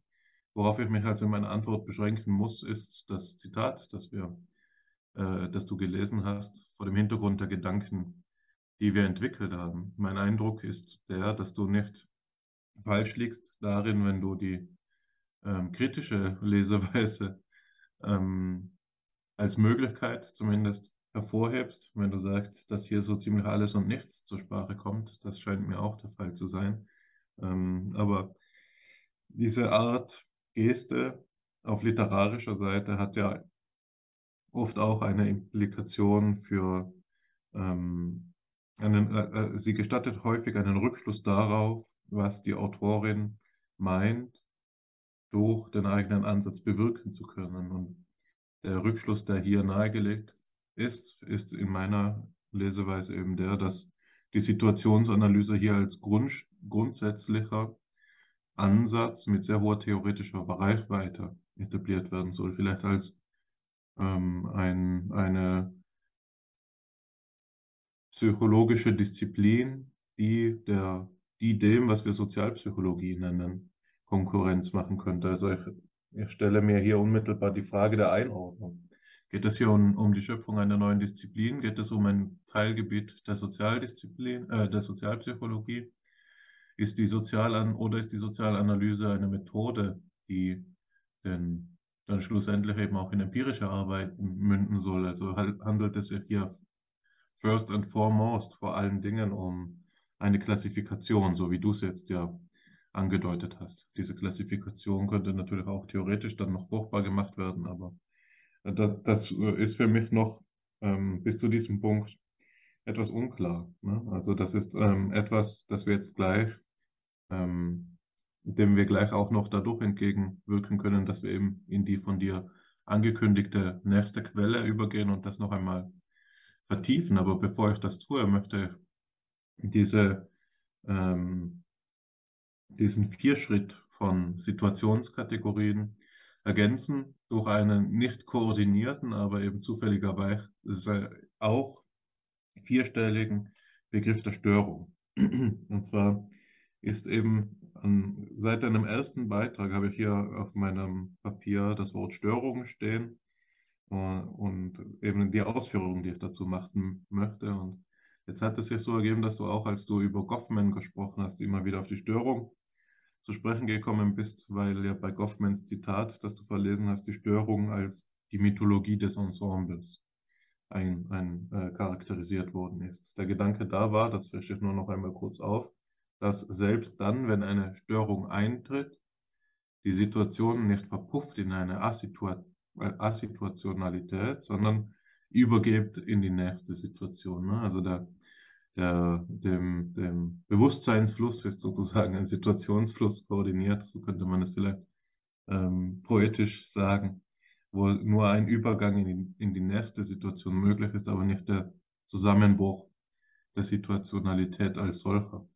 Sobald dieser Zustand erreicht wird, würden wir vielleicht von der Situationsanalyse hingehen zur Pathologie äh, der Situationalität. Das wäre dann ein eigener Diskurs, aber Bleiben wir mal bei diesem Gedanken. Ah, natürlich wird auch bei der, bei der Mythologie des Ensembles, das war auch noch wesentlich, das darf ich nicht überspringen, ähm, werden, werden dann ja auch Vorsichtsmaßnahmen durchgeführt, um das Aufkommen von Störungen zu vermeiden, ne? um, um der Situation inheriert sozusagen ein konservatives Moment, das durch die so Situierten ähm, ja, aufrechterhalten wird. Und wenn wir jetzt bei dieser Auffassung der Störung als der Mythologie des Ensembles bleibt, können wir eben auf das, kann ich auf das überleiten, was ich ursprünglich sagen wollte. Und das war, dass der Begriff der Störung auch dazu geeignet ist, ähm, die phänomenologische Betrachtungsweise der Situation ähm, zu befeuern, nämlich in der Art, dass wir unterscheiden können zwischen Situationen, die im Modus der situativen Transparenz sind und solche, die durch die Störung zu Bewusstsein kommen. Also situative Transparenz bedeutet jetzt in dieser Redeweise so etwas wie, dass die Situation, wie gleichsam wie das Medium ist, durch, den, durch das erfahren wird. Ne? Das ist vielleicht auch der Gedanke, der in Goffmans Rahmenanalyse zugrunde gelegt wird, wenn er eben sagt, dass die Situationen hier sinnstiftend sind für menschliche Zusammenhänge. Aber was Sinn Haft ist, ist der menschliche Zusammenhang, nicht die Situation selbst. Die Situation ist das, durch das hindurch wir leben. Ne? Also es bekommt ja einen medialen Charakter, ist in dieser Weise transparent, durchsichtig. Und wenn es aber zur Störung kommt, verändert sich die ganze Blickrichtung. Dann kommt es eben zu einem Zustand, in dem die Situation selbst thematisch wird, in der sie erst wiederhergestellt werden muss, beispielsweise. Man kann an so etwas denken wie ein Telefonat, das die Trainingseinheit. Äh, ein Telefonanruf, der eine Trainingseinheit unterbricht. Dann ähm, macht man gerade seine Push-Ups, muss aufspringen, telefoniert und ähm, vermutlich wird es jeder und jeder kennen, dass dann ein neuer Widerstand eintritt. Lege ich mich jetzt nochmal auf den Boden, mache ich noch weiter oder trinke ich erstmal was? Der Puls ist dann schon unten. Es ist nicht mehr das Gleiche. Also die Situation muss erst wiederhergestellt werden, damit sie wieder in den Hintergrund treten kann damit die eigentliche Tätigkeit wieder stattfinden kann. Hm, die vielleicht auch in den ersten 20 Minuten des Laufs, das ist ja diese berühmte Marke. Ne? Man muss immer erst 20 Minuten joggen, bis das Joggen angenehm wird. Die ersten 20 Minuten ist nämlich die Situation des Joggens selbst noch so gegenwärtig, dass man nicht in den Runners Flow kommen kann. Ne? Und ähm, es kommt da eben zu, durch diesen Sprung ins Transparente kommt es zu einer qualitativen Veränderung des Erfahrungscharakters. Darauf möchte er hinaus. Und das will ich jetzt verbinden, und das ist ein heißer Teaser, den jetzt die FIPSI-Zuhörer und Zuhörerinnen mitbekommen und äh, den man sonst wahrscheinlich nirgendwo erfährt. den eben mein Doktorvater Timo Breyer äh, in seinem neuen Buch aufarbeiten möchte. Äh, Timo, Timo hat mir gesagt, dass er gerade an einem, einem Buch schreibt, dem, dass er dem Thema der um Umständlichkeit widmen möchte.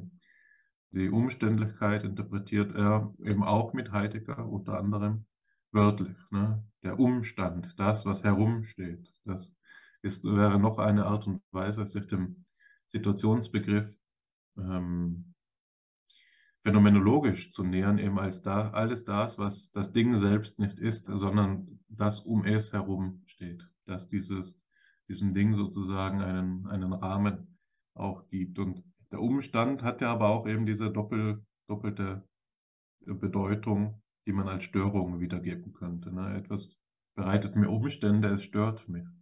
Und da habe ich äh, erst gestern bei Florian Arnold eine interessante Analyse gelesen, der das eben diese, diese Deutungsform von Umständlichkeit als Störung in Bezug bringt zu Martin Heideggers Begriff der Zuhandenheit. Die Zuhandenheit wäre der Modus des praktischen Operierens, in dem das Zeug verfügbar ist, in dem es im Modus der Zuhandenheit, jetzt in meinen Begriffen, äh, situativ transparent ist. Na, man kann einfach mit ihm umgehen, muss sich nicht eigens mit ihm auseinandersetzen. Aber es können jetzt eben Störungen eintreten, wie schon beschrieben.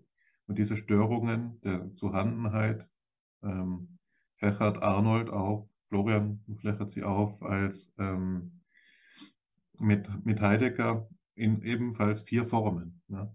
Und jetzt war ich ein bisschen enttäuscht, dass diese vier Formen nicht denen von Schott einfach koordiniert sind, sondern man müsste da jetzt nochmal eigene exegetische Arbeit unternehmen und sich fragen, wie sie aufeinander bezogen werden können. Aber da Schotzi so weit fasst, da Landschaft auch Interessenlandschaft und überhaupt Welt bedeutet, ähm, ist das vermutlich ohnehin ein hoffnungsloses Unterfangen.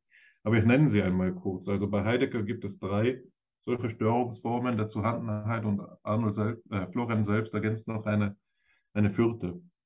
Bei Heidegger gibt es die Auffälligkeit, die Aufsässigkeit die Auf und die Aufdringlichkeit. Und Florian ergänzt die Aufwendigkeit als für die moderne spezifische Störungsform der, ähm, zu, der Zuhandenheit. Ja. Also die Zuhandenheit, dieser Modus des, der situativen Transparenz kann auf diese vielfältigen Weisen unterbrochen werden. Nehmen wir einmal die Auffälligkeit. Ne? Etwas tritt in den Blick, zieht das Interesse auf sich, sodass das, was gerade getan wird, in, durch diesen Widerfahrenscharakter des, Interessier des äh, erweckten Interesses unterbrochen wird und ähm, ja, dieser qualitative Shift, diese qualitative Transformation der Erfahrungsqualität eben zustande kommt, den ich jetzt versucht habe zu beschreiben im Sinne einer, eines Situationswechsels von der einen in die andere. Ich gehe jetzt nicht alle vier in, in, in Einzelnen durch, dafür kenne ich die Begriffe auch zu schlecht.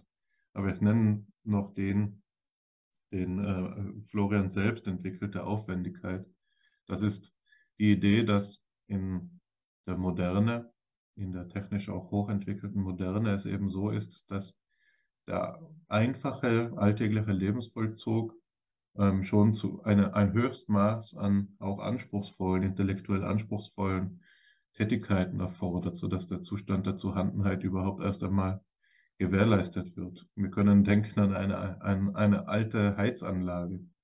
Eine alte Heizanlage, die jährlich äh, gewartet werden muss, die auch jährlich Probleme bereitet und repariert werden muss, die teuer ist, die schlecht heizt und die man eigentlich, die man nicht bedienen kann mit einem alltagsverständlichen Wissen davon, wie ähm, Heizanlagen eben funktionieren, sondern deren Funktionsweise man sich im Zusammenleben quasi mühsam abstreiten muss, diesen Lernprozess auch als Streitprozess eben sich äh, abbringen muss.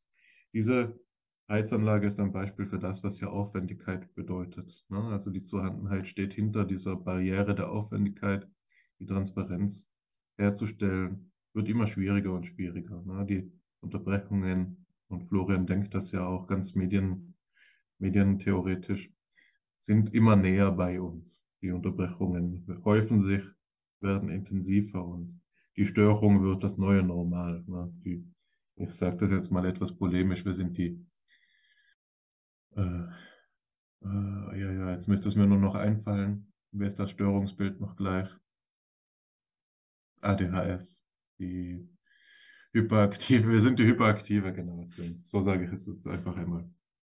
So, das war dieser Exkurs, den ich äh, da führen wollte oder diese Beziehung, die ich herstellen wollte und die es vielleicht gestatten würde, auch diese äh, Situationsanalyse noch einmal rückzubinden an die existenzphilosophische, äh, exist ja, an die existenzphilosophische Richtung phänomenologischer Theoriebildung durch den Begriff der Störung. Ja, also die eine, eine, ein Desiderat, das wir in dieser FIPSI-Folge vielleicht der Forschung übergeben können, wäre zu sagen, wir müssten einmal für die vier Situationstypen, die Schott unterscheidet, eigene Störungstypen ähm, entdecken und sie dann auf eben ihre äh, existenzielle Tiefenstruktur hin reflektieren. Das könnte ein gutes Forschungsunterfangen sein, vielleicht für eine zweite Doktorarbeit. Jetzt aber möchte ich übergehen zum zweiten und letzten Zitat, das noch einmal die Situationsanalyse im Näheren entwickelt. Es handelt sich da um einen äh, Auszug aus Graumanns phänomenologische Analytik und experimentelle Methodik in der Psychologie, das Problem der Vermittlung. Ein Text von 1985, wo der große Heidelberger Ordinarius, wie wir ihn das letzte Mal bei Fipse liest, genannt haben, das Folgende sagt. Die unverkürzte Deskription des situierten Subjekts muss ausgehen von seiner Leiblichkeit. Nicht nur, weil Subjekte einen Ort haben, von wo aus sie wahrnehmen und handeln und ihm entsprechend ihre Umwelt wahrnehmen und behandeln. Das Korrelat der Leiblichkeit des Subjekts ist die Materialität und Räumlichkeit der intentionalen Umwelt, die sich uns als nah oder fern handhabbar, greifbar, zu Fuß oder per Auto erreichbar, unerreichbar und so weiter darbietet, aufzwängt bzw. von uns so bestimmt wird. Das in der Horizontstruktur beschlossen, äh, beschlossene Zusammenwirken des Wirklichen mit dem Möglichen bringt die Zeitlichkeit der Erfahrung allgemeiner, die Historizität des Situiertseins zum Vorschein. Nicht nur die eigene Erfahrung fundiert jede weitere eigene und lässt noch weitere antizipieren.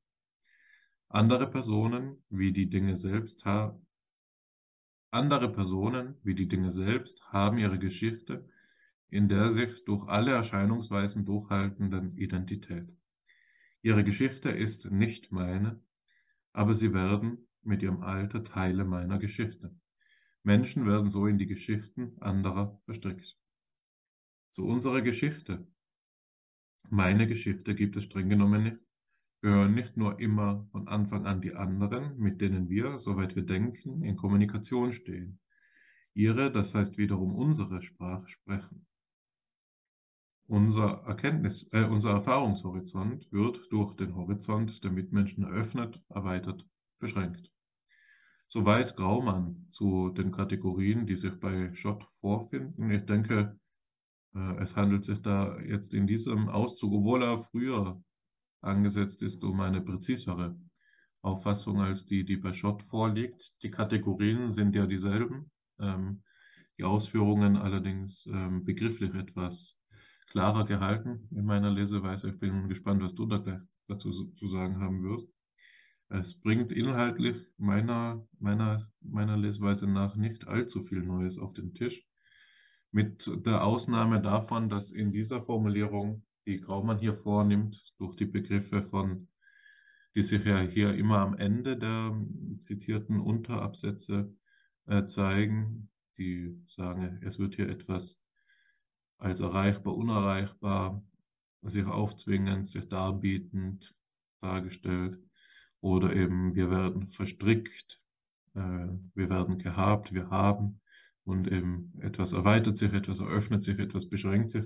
Alle diese Formulierungen deuten für mich auf das hin, was wir, die, du und ich, Alexander, uns vorgenommen haben als ein Schreibprojekt, nämlich den Affordanzbegriff zu durchleuchten oder eben auch den Begriff des Feldes. Alles das könnte man auffassen als feldtheoretische Beschreibungen dieser Situationsklassen, die hier Graumann vornimmt, das nämlich den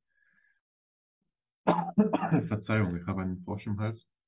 Das nämlich diesen, äh, so diesen Situationsklassen eigene Feldcharaktere eignen, die in ihrer Sinnstruktur dann bestimmt sind auf eine, auf eine sinngesetzlich eigentümliche Weise. So sage ich jetzt etwas verstellt, was hier eben aus, äh, ausgedrückt wird dadurch, dass die Feldstruktur oder die, der Situationstyp Geschichte ähm, zu anderen ja, ähm, zu anderen Transformationen der Erfahrungsqualität führt als etwa der, der Mitwelt alleine, der Kommunikation alleine. Ja, also es gibt hier so eigentümliche Veränderungen des Feldcharakters oder der Affordanzstruktur. Und es wäre jetzt äh, ein Heidenaufwand, das Ganze begrifflich noch einmal feiner aufzudröseln, ne? den Unterschied zwischen Kurt Lewins Feldtheorie und ähm, Gibsons Affordanzbegriff ähm, in, im Hinblick auf die Situationsanalyse darzulegen. Das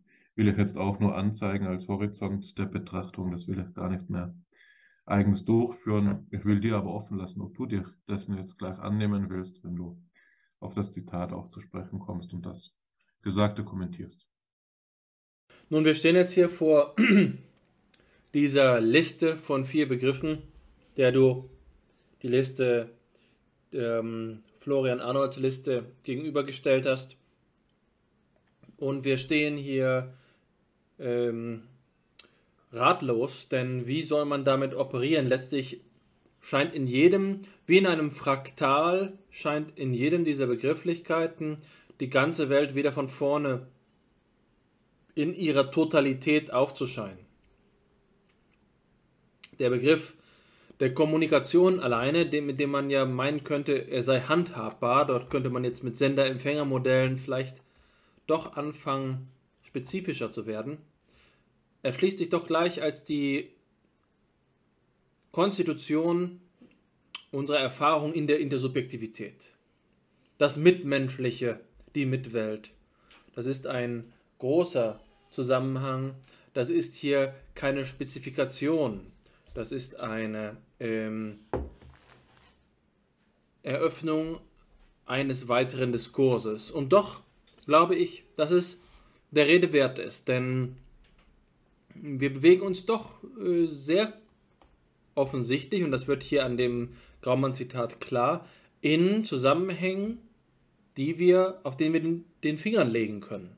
Und wir müssen hier nicht mehr die Frage stellen, was macht denn jetzt die Einheit des Ganzen aus? Nein, wir kommen ja von der Einheit her. Wir denken das Ganze über die Situation, über die menschliche Situation und gehen hin auf zu Fuß oder per Auto erreichbar. Hier sind Distanzmuster vorhanden. Man könnte doch fast sagen, das sind nominale Kategorien. Wir messen die Räumlichkeit, die Landschaftlichkeit. Es ist per Fuß oder per Auto unerreichbar die der ähm, Landschaftlichkeit der Erfahrung, der Situation werden wir hier gerecht. Es bieten sich doch Muster an. Es ist nicht mehr so weit entfernt von einer Sache, bei der wir sogar eine Tabelle zeichnen könnten, um Situationen miteinander zu vergleichen.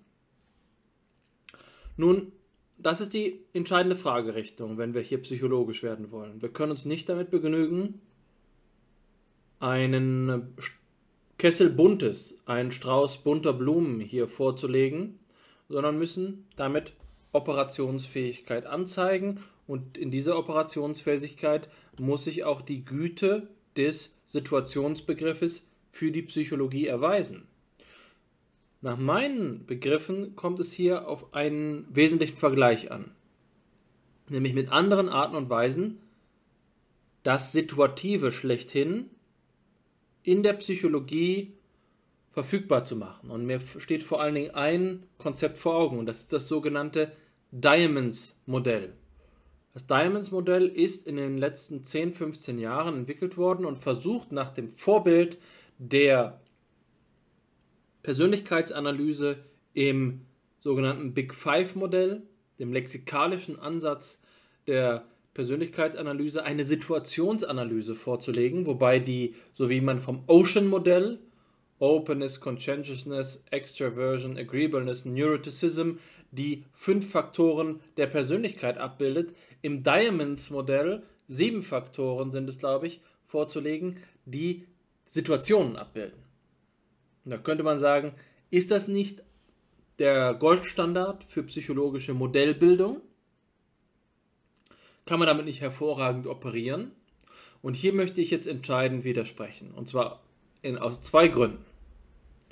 Erstens, Situationen werden im Diamonds-Modell so beschrieben, dass man Korrelationen rechnet für verschiedene Situationsbeschreibungen. Ja, sie bringen jemanden in eine Situation, zum Beispiel durch, eine, ähm, durch ein Gedankenexperiment. Sie sagen, versetzen sich in die Situation XYZ oder Sie legen eine Beschreibung vor, ein, meinetwegen ein Bild. Und dann werden diese Situationsbeschreibungen vorgenommen anhand von Skalen, auf die jetzt Eigenschaftsbegriffe angewendet werden. Sie sagen, inwiefern ist diese Situation auf der Skala 1 bis 7, Likert skaliert, ähm, eine abenteuerliche Situation. Ich ziehe es jetzt aus der freien Luft.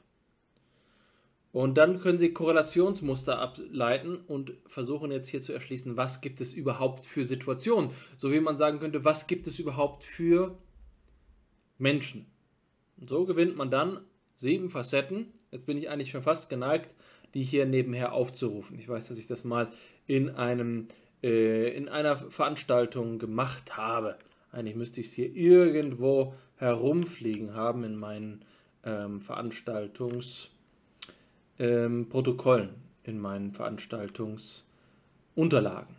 Naja, sei es dahingestellt, vielleicht schaffe ich das gleich noch. Jedenfalls ist das Diamonds-Modell etwas, was jetzt in höchstem Maße darauf angewiesen ist, dass man der Situation im Vorhinein so habhaft wird und dass sie so autonom wäre, wie wir es von Personen und ihren Persönlichkeiten sagen können.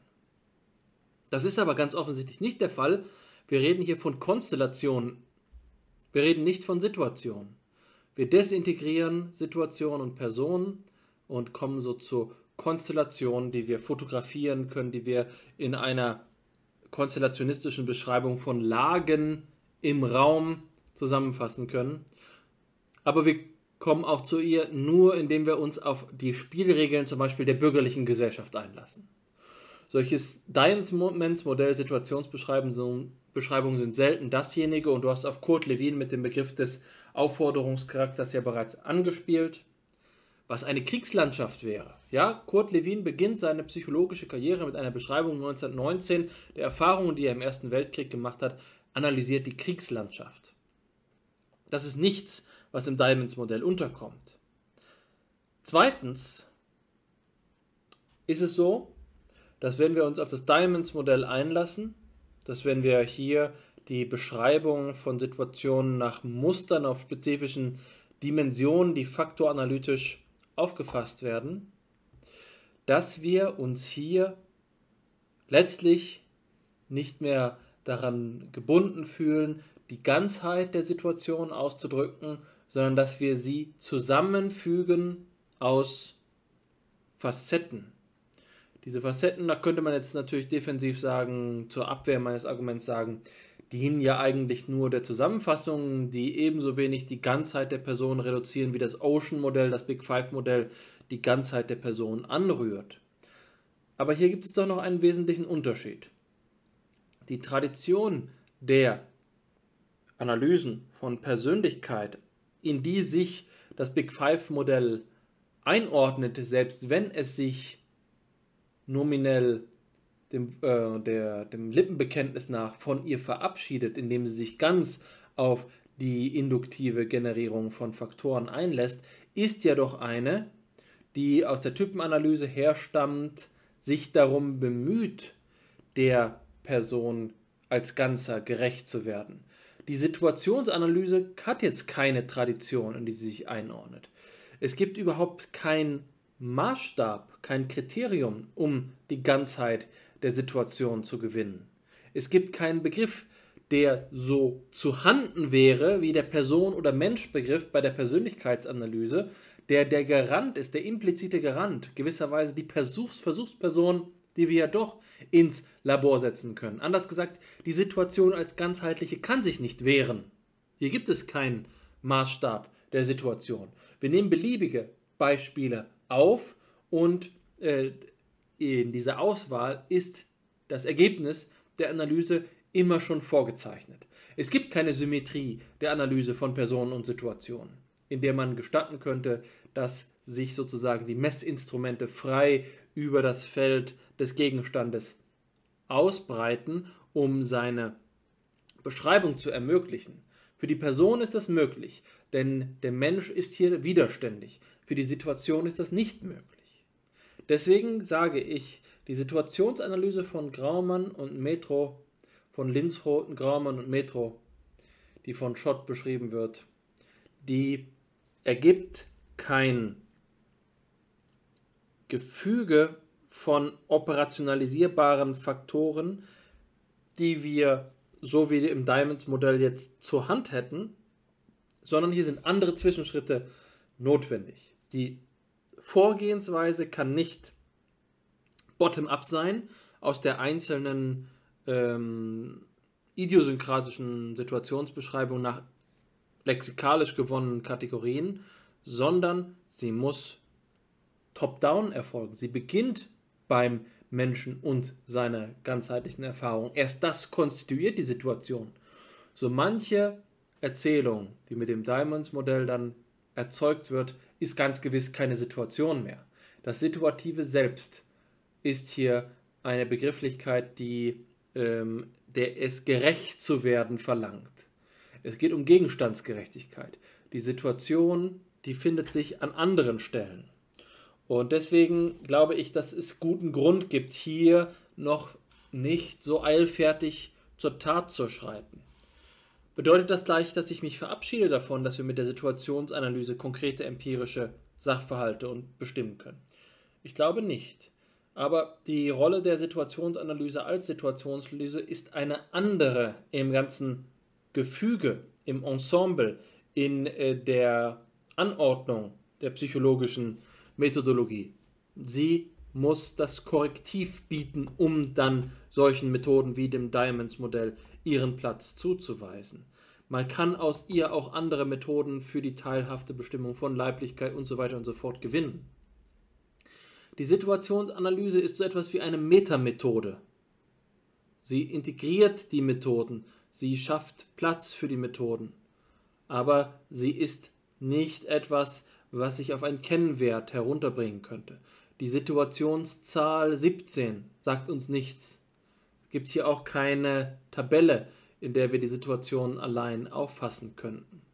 Ähm, die, Situation muss ein, die Situationsanalyse muss ein Bindeglied darstellen.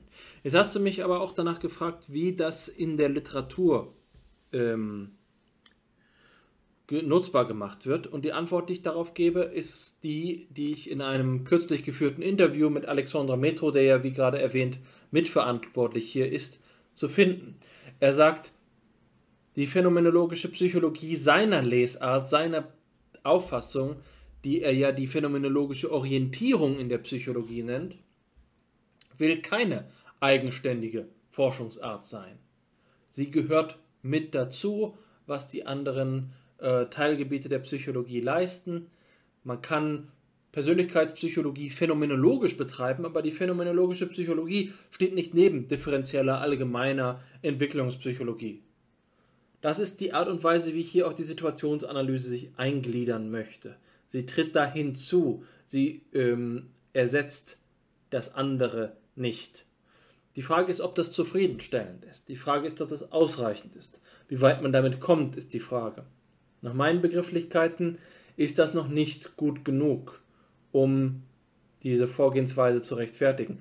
Sie bleibt im freien Raum hängen, wenn man sie nur so ähm, grundsätzlich betreibt. Hier ist mehr erforderlich und der Weg, den ich dafür gegangen bin, ist wohlweislich die Problemlösungsforschung. Probleme sind ja dezidiert situativ. Das ist sicherlich einer der Begriffe, der am nächsten an der Situation ist. Der Problembegriff, den ich gewonnen habe, habe ich versucht aus einer Theorie multimodaler Situationen zu erschließen. Das ist ja etwas, was ich auch einmal bei FIPSI vorgestellt habe. Mit dem Problembegriff erzeugen wir konkretere Umstände, binden uns aber gleichzeitig auch an teleologische Eingeständnisse, die Situation ähm, stets hin zu Aufgaben, zu Richtungen präzisieren. Man muss ja also einen Trade-off sehen. Die Situationsanalyse wird dann ähm, metrisierbarer, operationalisierbarer, wenn wir in ihren Grundannahmen spezifische Zusatzannahmen ergänzen. Man reduziert die Freiheitsgrade der Situation, spricht eben nicht mehr über jede Situation. Ich glaube aber, dass wenn wir das wissentlich so betreiben, wenn wir von der Situationsanalyse, die den Anspruch anthropologischer Akkuratesse vorweist, ausgehen, um dann durch Spezifikationsmuster hinzuschreiten zu den einzelnen Phänomenfeldern, dass das Ganze gelingen kann, so wie es mir zumindest andeutungsweise für das Problemlösen gelungen ist. Wir erschließen also teleologische ähm, Nebenbedingungen der Analyse und spezifizieren so die Situation hin zu etwas. Ich glaube, das können als ein Vorbild, als ein denkbares Vorbild für allgemeine Vorgehensweise in der phänomenologischen Psychologie dienen. Ein System dafür ist noch nicht erschlossen, aber es ist eine Denkrichtung. Ja? Dafür kann ich jetzt noch keine besseren ähm, Beispiele öffnen, eröffnen, vorstellen. Aber ich glaube, dass auf diese Weise der Nimbus der Situationsanalyse das ganze Dasein zu beschreiben reduziert wird. Diese komplette holistische Daseinsbeschreibung hat ihren Platz und dient als Antidot gegen konstellationistische Verkürzungen. Aber nur dann, wenn wir unter Berücksichtigung der Transformation des situativen Grundzusammenhangs Einschränkungen vornehmen, ähm, Beschränkungen vornehmen, gelingt es uns damit auch operationsfähig den einzelnen konkreten Facetten gerecht zu werden. Und deswegen ist es auch so, dass diese vier Facetten, die ja auch mehr oder weniger sein könnten, das musste man jetzt eher so philosophisch diskutieren, ihren Sinn haben. Es handelt sich nicht so etwas wie Lückenbüßer, so wie man oft, sagen wir mal, in Intelligenzmodellen so etwas wie den General Factor an, am zentralen Integrationspunkt findet und dann auf 16 Faktoren übergeht oder auf weniger oder mehr und dann äh, die äh, auf der untersten Ebene die, ähm, die einzelnen Intelligenztest-Items findet. Diese Mittelebene ist also sozusagen nur eine beliebige Abstraktionsebene, die höher oder kleiner gewählt werden könnte? Nein. Situationsanalyse ist darauf angewiesen, diese phänomenologischen Regionalontologien wie Leiblichkeit, Kommunikation, Historizität und Landschaftlichkeit, Räumlichkeit zu ähm, formulieren, um dann dort die ähm, Spezifikation vorzunehmen. Diese mittlere Ebene ist also nicht beliebig, Sie kann nicht mehr oder weniger abstrakt vorgenommen werden, sondern sie ist überhaupt erst die, sie erschließt die Möglichkeitsspielräume für die darauf folgenden Spezifikationen, die uns dann, so vermute ich, das habe ich noch nicht vollständig exerziert, erlauben, damit methodisch vorzugehen, psychologisch experimentell auch vorzugehen. So glaube ich, wird ein Schuh daraus. So glaube ich, kann man Situationsanalyse weiterdenken, wohlgemerkt weiterdenken, denn das ist bei Graumann und seinen Kollegen noch nicht so weit vorangetrieben worden. Ja? Hier ist entscheidendes Potenzial für phänomenologische Psychologie erschlossen, aber es bleibt hier eben auch nur wieder ein Versprechen. Eine Hypothek an die Zukunft, ein Versprechen, das noch nicht eingelöst worden ist aber für das ich durchaus Potenzial sehe. Potenzial, das aber ja noch erwiesen werden muss. Ähm, ich möchte nur noch kurz darauf eingehen. Ich finde, das bewegt sich eigentlich schon in Richtung Ende hin. Ähm, du hast das Ganze jetzt so dargestellt, dass du diese global äh, konzipierte Situationsanalyse in Beziehung gesetzt hast zu deiner Theorie des Problems. Als du diesen Vergleich, also ich kann verstehen, wie du das denkst, aber als du angesetzt hast, dazu diese Arbeit Gaumanns zu deiner eigenen, eigenen Arbeit in Beziehung zu setzen, hatte ich erwartet, dass du jetzt auf deinen Aufsatz zu sprechen kommen würdest, ob es ein Problem im Laboratorium gibt. Ja, weil das ja mit, in meinem Verständnis mit einer konkreten Situationsanalyse verknüpft gewesen ist. Also die Idee, die ich hier im Hintergrund hatte, war zu sagen, nun, die allgemeine Situationsanalyse kann ja auch so aufgefasst werden, dass eben den Rahmen für spezifischere Situationsanalysen bietet. Ne? Jetzt kann man sagen, das, was Graumann da geschrieben hat, ist anthropologisch, es beschreibt das ganze Leben. Das, was du getan hast, ist psychologisch. Und alle diese Situationskomponenten Graumanns müssten sich in der Situationsanalyse der Psychologie wiederfinden lassen. Das wäre eine mögliche Deutungsweise, wie man sagt, was kann denn deine Forschung zum Laboratorium dadurch lernen, dass es sich hinsichtlich Landschaft, ähm, Kommunikation, Leib und Historizität reflektiert. All, all die Situationskomponenten tauchen vermutlich auch im Laboratorium auf und ähm, artikulieren sich da. Das kannst du gleich nochmal, wenn du willst, genauer darstellen. Vor allen Dingen dadurch, dass sie eben als Störvariablen ausgeschlossen werden sollen. Ne? Also die, das äh, Labor ist ja auch die paradoxe Situation, die ihr, ihre Situationalität auf eine Dimension zu reduzieren sucht. Ne? Sie soll ja eindeutig werden.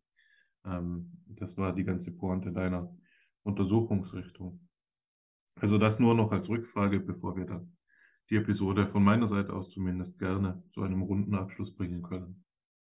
Vielen Dank, dass du auf meine Forschung eingehst. Das bringt mich natürlich auch in Verlegenheit. Äh, ich sehe sie ungern in den Mittelpunkt gerückt, aber ich werde dem jetzt nicht, ähm, das werde es nicht ausschlagen. Es handelt sich um einen Artikel, der 2018 veröffentlicht worden ist im Rahmen einer ähm, äh, ein, eines Call for Papers, eines Special Issues bei Frontiers in Psychology, der das mit herausgegeben worden ist von Christian Tevis.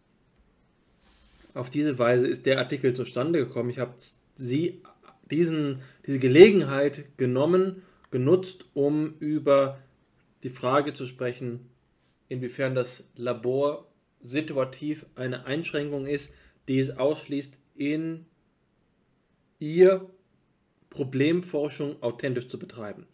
Könnte man sagen, das ist eine Frage der ökologischen Validität, aber so einfach ist es dann wieder auch nicht. Denn mir ging es nicht darum zu sagen, repliziert denn das Labor ausreichend Umweltbedingungen, ist die Messung ökologisch valide, sodass man sagen kann, wir können von Labor Rückschlüsse auf, das Alltag, auf den Alltag vornehmen. Das ist nicht meine Aussage. Mir ging es um die philosophische Analyse zu fragen, ist es denn so, ist es denn nicht so, dass das Labor selbst eine Situation unter vielen ist?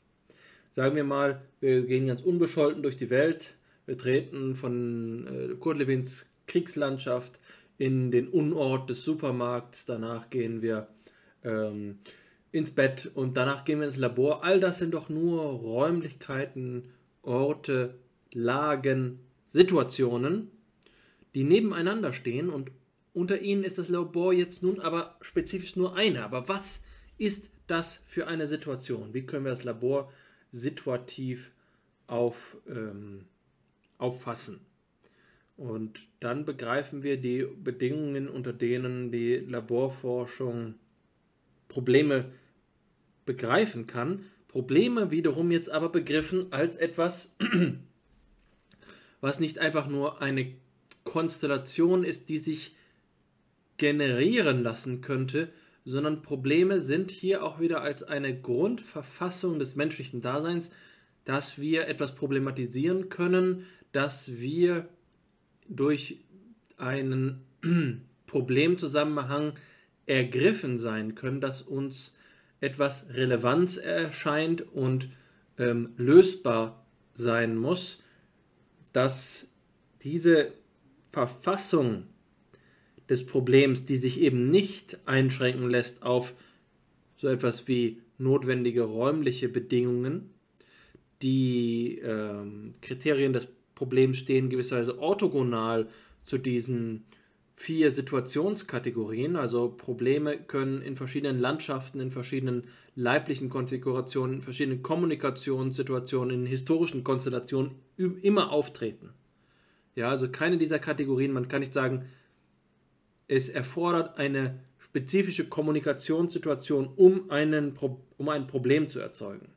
Gleichzeitig sind Probleme nicht das ganze Leben, nicht das ganze Leben ist Problemlösen, sondern es gibt Alternativen zu Problemen. Wir können in herausfordernde Situationen geraten, wir können verhängnisvolle Situationen geraten. Das sind nicht notwendigerweise Situationen, die mit den problematischen Situationen zusammenfassen. Zumindest, zumindest in meinem terminologischen Gebrauch kann man hier wiederum Unterscheidungen vornehmen. So entsteht also eine weitere Dimension der Situationsanalyse. Nach meiner Theorie multimodaler Situationen können wir das menschliche Leben in Situationen nicht nur hinsichtlich der Graumannschen Kategorien, der Lynch Newtonschen Kategorien auffassen, sondern es gibt eben diese Facette der Multimodalität, die wir ähm, noch ergänzen dürften. Insofern steht meine Analyse, auf die du jetzt zu sprechen kommst, in ergänzender Relation zu der von Graumann, so wie du auch schon Florians Arnolds Kategorien Auffälligkeit, Aufsässigkeit, Aufdringlichkeit, Aufwendigkeit daneben gestellt hast. Kurzum, die Situationsanalyse ist nur eine idealisierte Vorgehensweise. Mit diesen vier Begriffen ist noch nicht das letzte Wort gesagt. Der Situationsbegriff entzieht sich uns und die Versuche, es auf Dimensionen zu verkürzen, sind gefährlich, weil sie eine Uniformität des menschlichen Lebens zu bestimmen versuchen, bei denen wir, ähm, äh, bei denen wir das Situative auf Grad, Gradweise Relation zwischen Eigenschafts, ähm, Anwesenheiten und Abwesenheiten re zu reduzieren versuchen. Die Situation ist eine urgründige eine elementare, nicht einmal ein Urphänomen, denn es gehört ja noch zum Möglichkeitsfeld der Phänomene. Das Situative geht dem Phänomenalen ja eigentlich noch voraus. Das macht es so bedeutsam. Und gleichzeitig gestattet es diese Konkretheit, von der Graumann spricht. Wir können über Probleme sprechen. Wir können darüber sprechen, ob etwas landschaftlich so oder so beschaffen ist. Das ist nicht so, dass wir hier an eine formale transzendentale Grenze kommen, sondern wir kommen an eine, vielleicht sagt dir das jetzt so, an eine materiale transzendentale Grenze. Die Situation ist vielleicht so etwas wie der Urbegriff der Materialen, des Materialen a priori. Ähm, aber das ist schon viel gesagt. Ähm, ich glaube, dass es deine Stoßrichtung ganz richtig war, die Episode zu schließen. Ähm, wir sehen doch ganz klar, dass mit dem Situationsbegriff so schnell keine operationsfähige psychologische Antwort gefunden ist. Es ist vielmehr ein großes Rätsel, das uns aufgegeben ist. Und ich glaube, dass wir mit dem, was wir gesagt haben, doch auch einige Formen mh, hm, angezeigt haben, Hinweise darauf gegeben haben, wie wir diesem großen Rätsel auch näher kommen können. Du hast den Affordanzbegriff verwendet, äh, wir haben den Feldbegriff gehabt, diese vier Kategorien von Graumann, meine Idee der multimodalen Situationen, Florians Begriffe, all das sind Dinge, die, wenn man sie einmal systematisch überblickt, und da würde es tatsächlich wohl eine große Arbeit verlangen, das kann man vermutlich in keinem Artikel äh, abschließen, die zeichnen doch ein komplexes Bild, bei dem jetzt so viel gesagt ist, dass es doch kaum zu glauben wäre, dass die Psychologie damit überhaupt nichts anfangen kann. Im Gegenteil, mir scheint es, wie bereits gesagt, ein großes Versprechen zu sein. Es war eine schöne, wäre ein schöner Abschluss für die Episode gewesen, wenn ich jetzt nicht doch noch etwas Kleines nachtragen wollte. Aber ich will es nur in, im, im, in der, im Stil einer abschließenden Bemerkung tun. Ähm, ich stimme dir ganz zu. Es wäre falsch zu meinen, nur weil dieser Ansatz noch nicht bis zur Operationalisierung fortgeschritten ist, dass er dazu nicht tauglich wäre. Genauso sehe ich auch in der Tat deine Forschung, dass, dass die sich da einreiht und dass die da wichtige Ergänzungen vornimmt. Das Labor als Situation zu analysieren, wäre ja ein Gedanke, der naheliegend scheint. Als für einen Psychologen wäre es naheliegend, aber es ist doch eben so, dass das Labor mindestens eine Greybox ist, also etwas, das wir auch als selbstverständlich voraussetzen und nicht ganz durchblicken. Es gibt natürlich Versuche, ja, mit den verschiedenen Validitätsformen darüber zu sprechen, aber oder eben verschiedene Versuchsleiter-Effekte oder verschiedene Verzerrungseffekte aufzuweisen, die in Laborsituationen ähm, eintreten können. Aber äh, das, was das Labor selbst ausmacht, ist natürlich so etwas wie ein Saum, das da über allem, all dem steht, in dem das auch erst seinen Sinn bekommt. Also hinter dieser Analyse kommt man nicht zurück und um die kommt man auch nicht vorbei. Ich denke, dass da damit schon einmal etwas vorgegeben ist, von dem auch weitere psychologische Forschung ähm, profitieren könnte. Eine, ein Feld, das äh, eine ähnliche Ausrichtung aufweist und aber ähm, zumindest meinem Verständnis der Literatur nach deutlich mehr bearbeitet wurde, ist die sogenannte therapeutische Situation. Die therapeutische Situation als paradigmatisches Interessensgebiet der der verschiedenen Schulen der Psychotherapie. Also was bedeutet Erstkontakt? Was bedeutet es zu schweigen? In, in, dieser, in, dem, in, in dem Problembericht des Patienten, was ist die Anamnese? Alles das sind Fragen, die hier im ja, medizinisch-psychotherapeutischen Diskurs eben reflektiert werden und die man einfügen könnte, mehr oder weniger problemlos in diesen Kontext der Situationsanalyse. Und ich bin mir sicher, dass wir, wenn wir nur ein bisschen mehr Zeit uns nehmen würden und überlegen würden, noch einige, eine ganze Reihe weiterer Beispiele finden könnten, die sozusagen einen schon entwickelten, aber noch nicht in Zusammenhang ge äh, gebrachten Grundstock dieser psychologischen Theorie der Situationsanalyse bieten würde, der dann eben auf seinen anthropologisch-existenzialen oder phänomenologischen Gehalt noch reflektiert werden müsste. Also ich sehe da dieses eine Potenzial, ich sehe trotzdem noch viele Lücken, vieles, das eben gerade durch, dadurch, dass es äh, als Lücke ähm, in Erscheinung tritt, interessant wird, ja, das ein Desideratum wird für weitere Betätigung.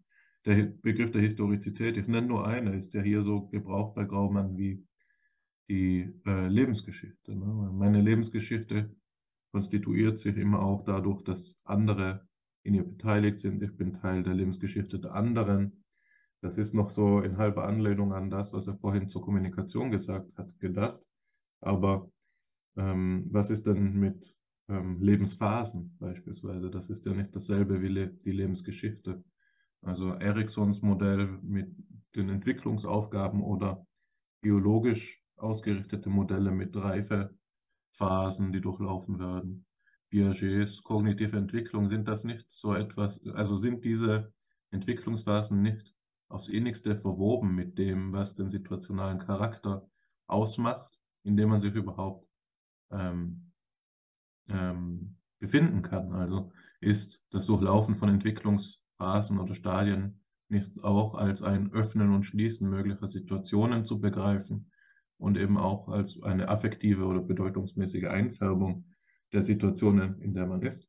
Daran an, angeordnet liegt wieder dieses Grundproblem, ähm, das wir öfter schon jetzt angesprochen haben, ähm, zuletzt bei der, bei der Persönlichkeitspsychologie. Das Grundproblem der Persönlichkeitspsychologie taucht hier in veränderter Gestalt als Grundproblem der Situationsanalyse auf, nämlich das Problem des Individuum ist ineffabile wenn die Situationsanalyse als Totalwissenschaft gemeint sein sollte, dann haben wir doch das Problem zu sagen, dass ähm, ähm, die Unterscheidungsfähigkeit meines Lebenszusammenhangs mit der der anderen nicht mehr gegeben ist. Ne? Also was, ich bin ja nicht in einer Situation, sondern ich bin in meiner Situation. Und das ist etwas, das hier zu verschwimmen droht. Ne? Etwas, das nicht ohne weiteres erklärt werden kann, sondern das hier Problemgehalt gewinnt. Das ist eine interessante Lücke, die man eben hier einfach noch ergänzen wollte. Aber jetzt bin ich an einem Punkt, wo ich auch zufrieden bin.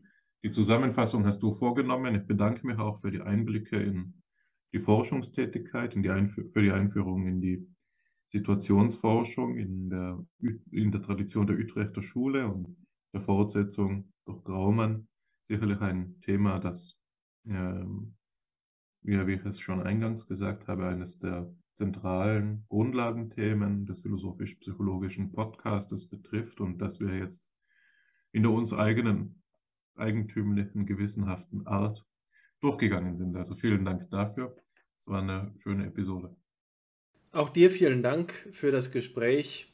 Ein Gespräch, das wir halb nomadisch jetzt gerade zwischen Konferenzen durchgeführt haben. Und dennoch hat uns der Diskurs wieder zu sich gerufen. Das macht mich froh. Ich blicke freudig auf das nächste. Machen Sie es gut.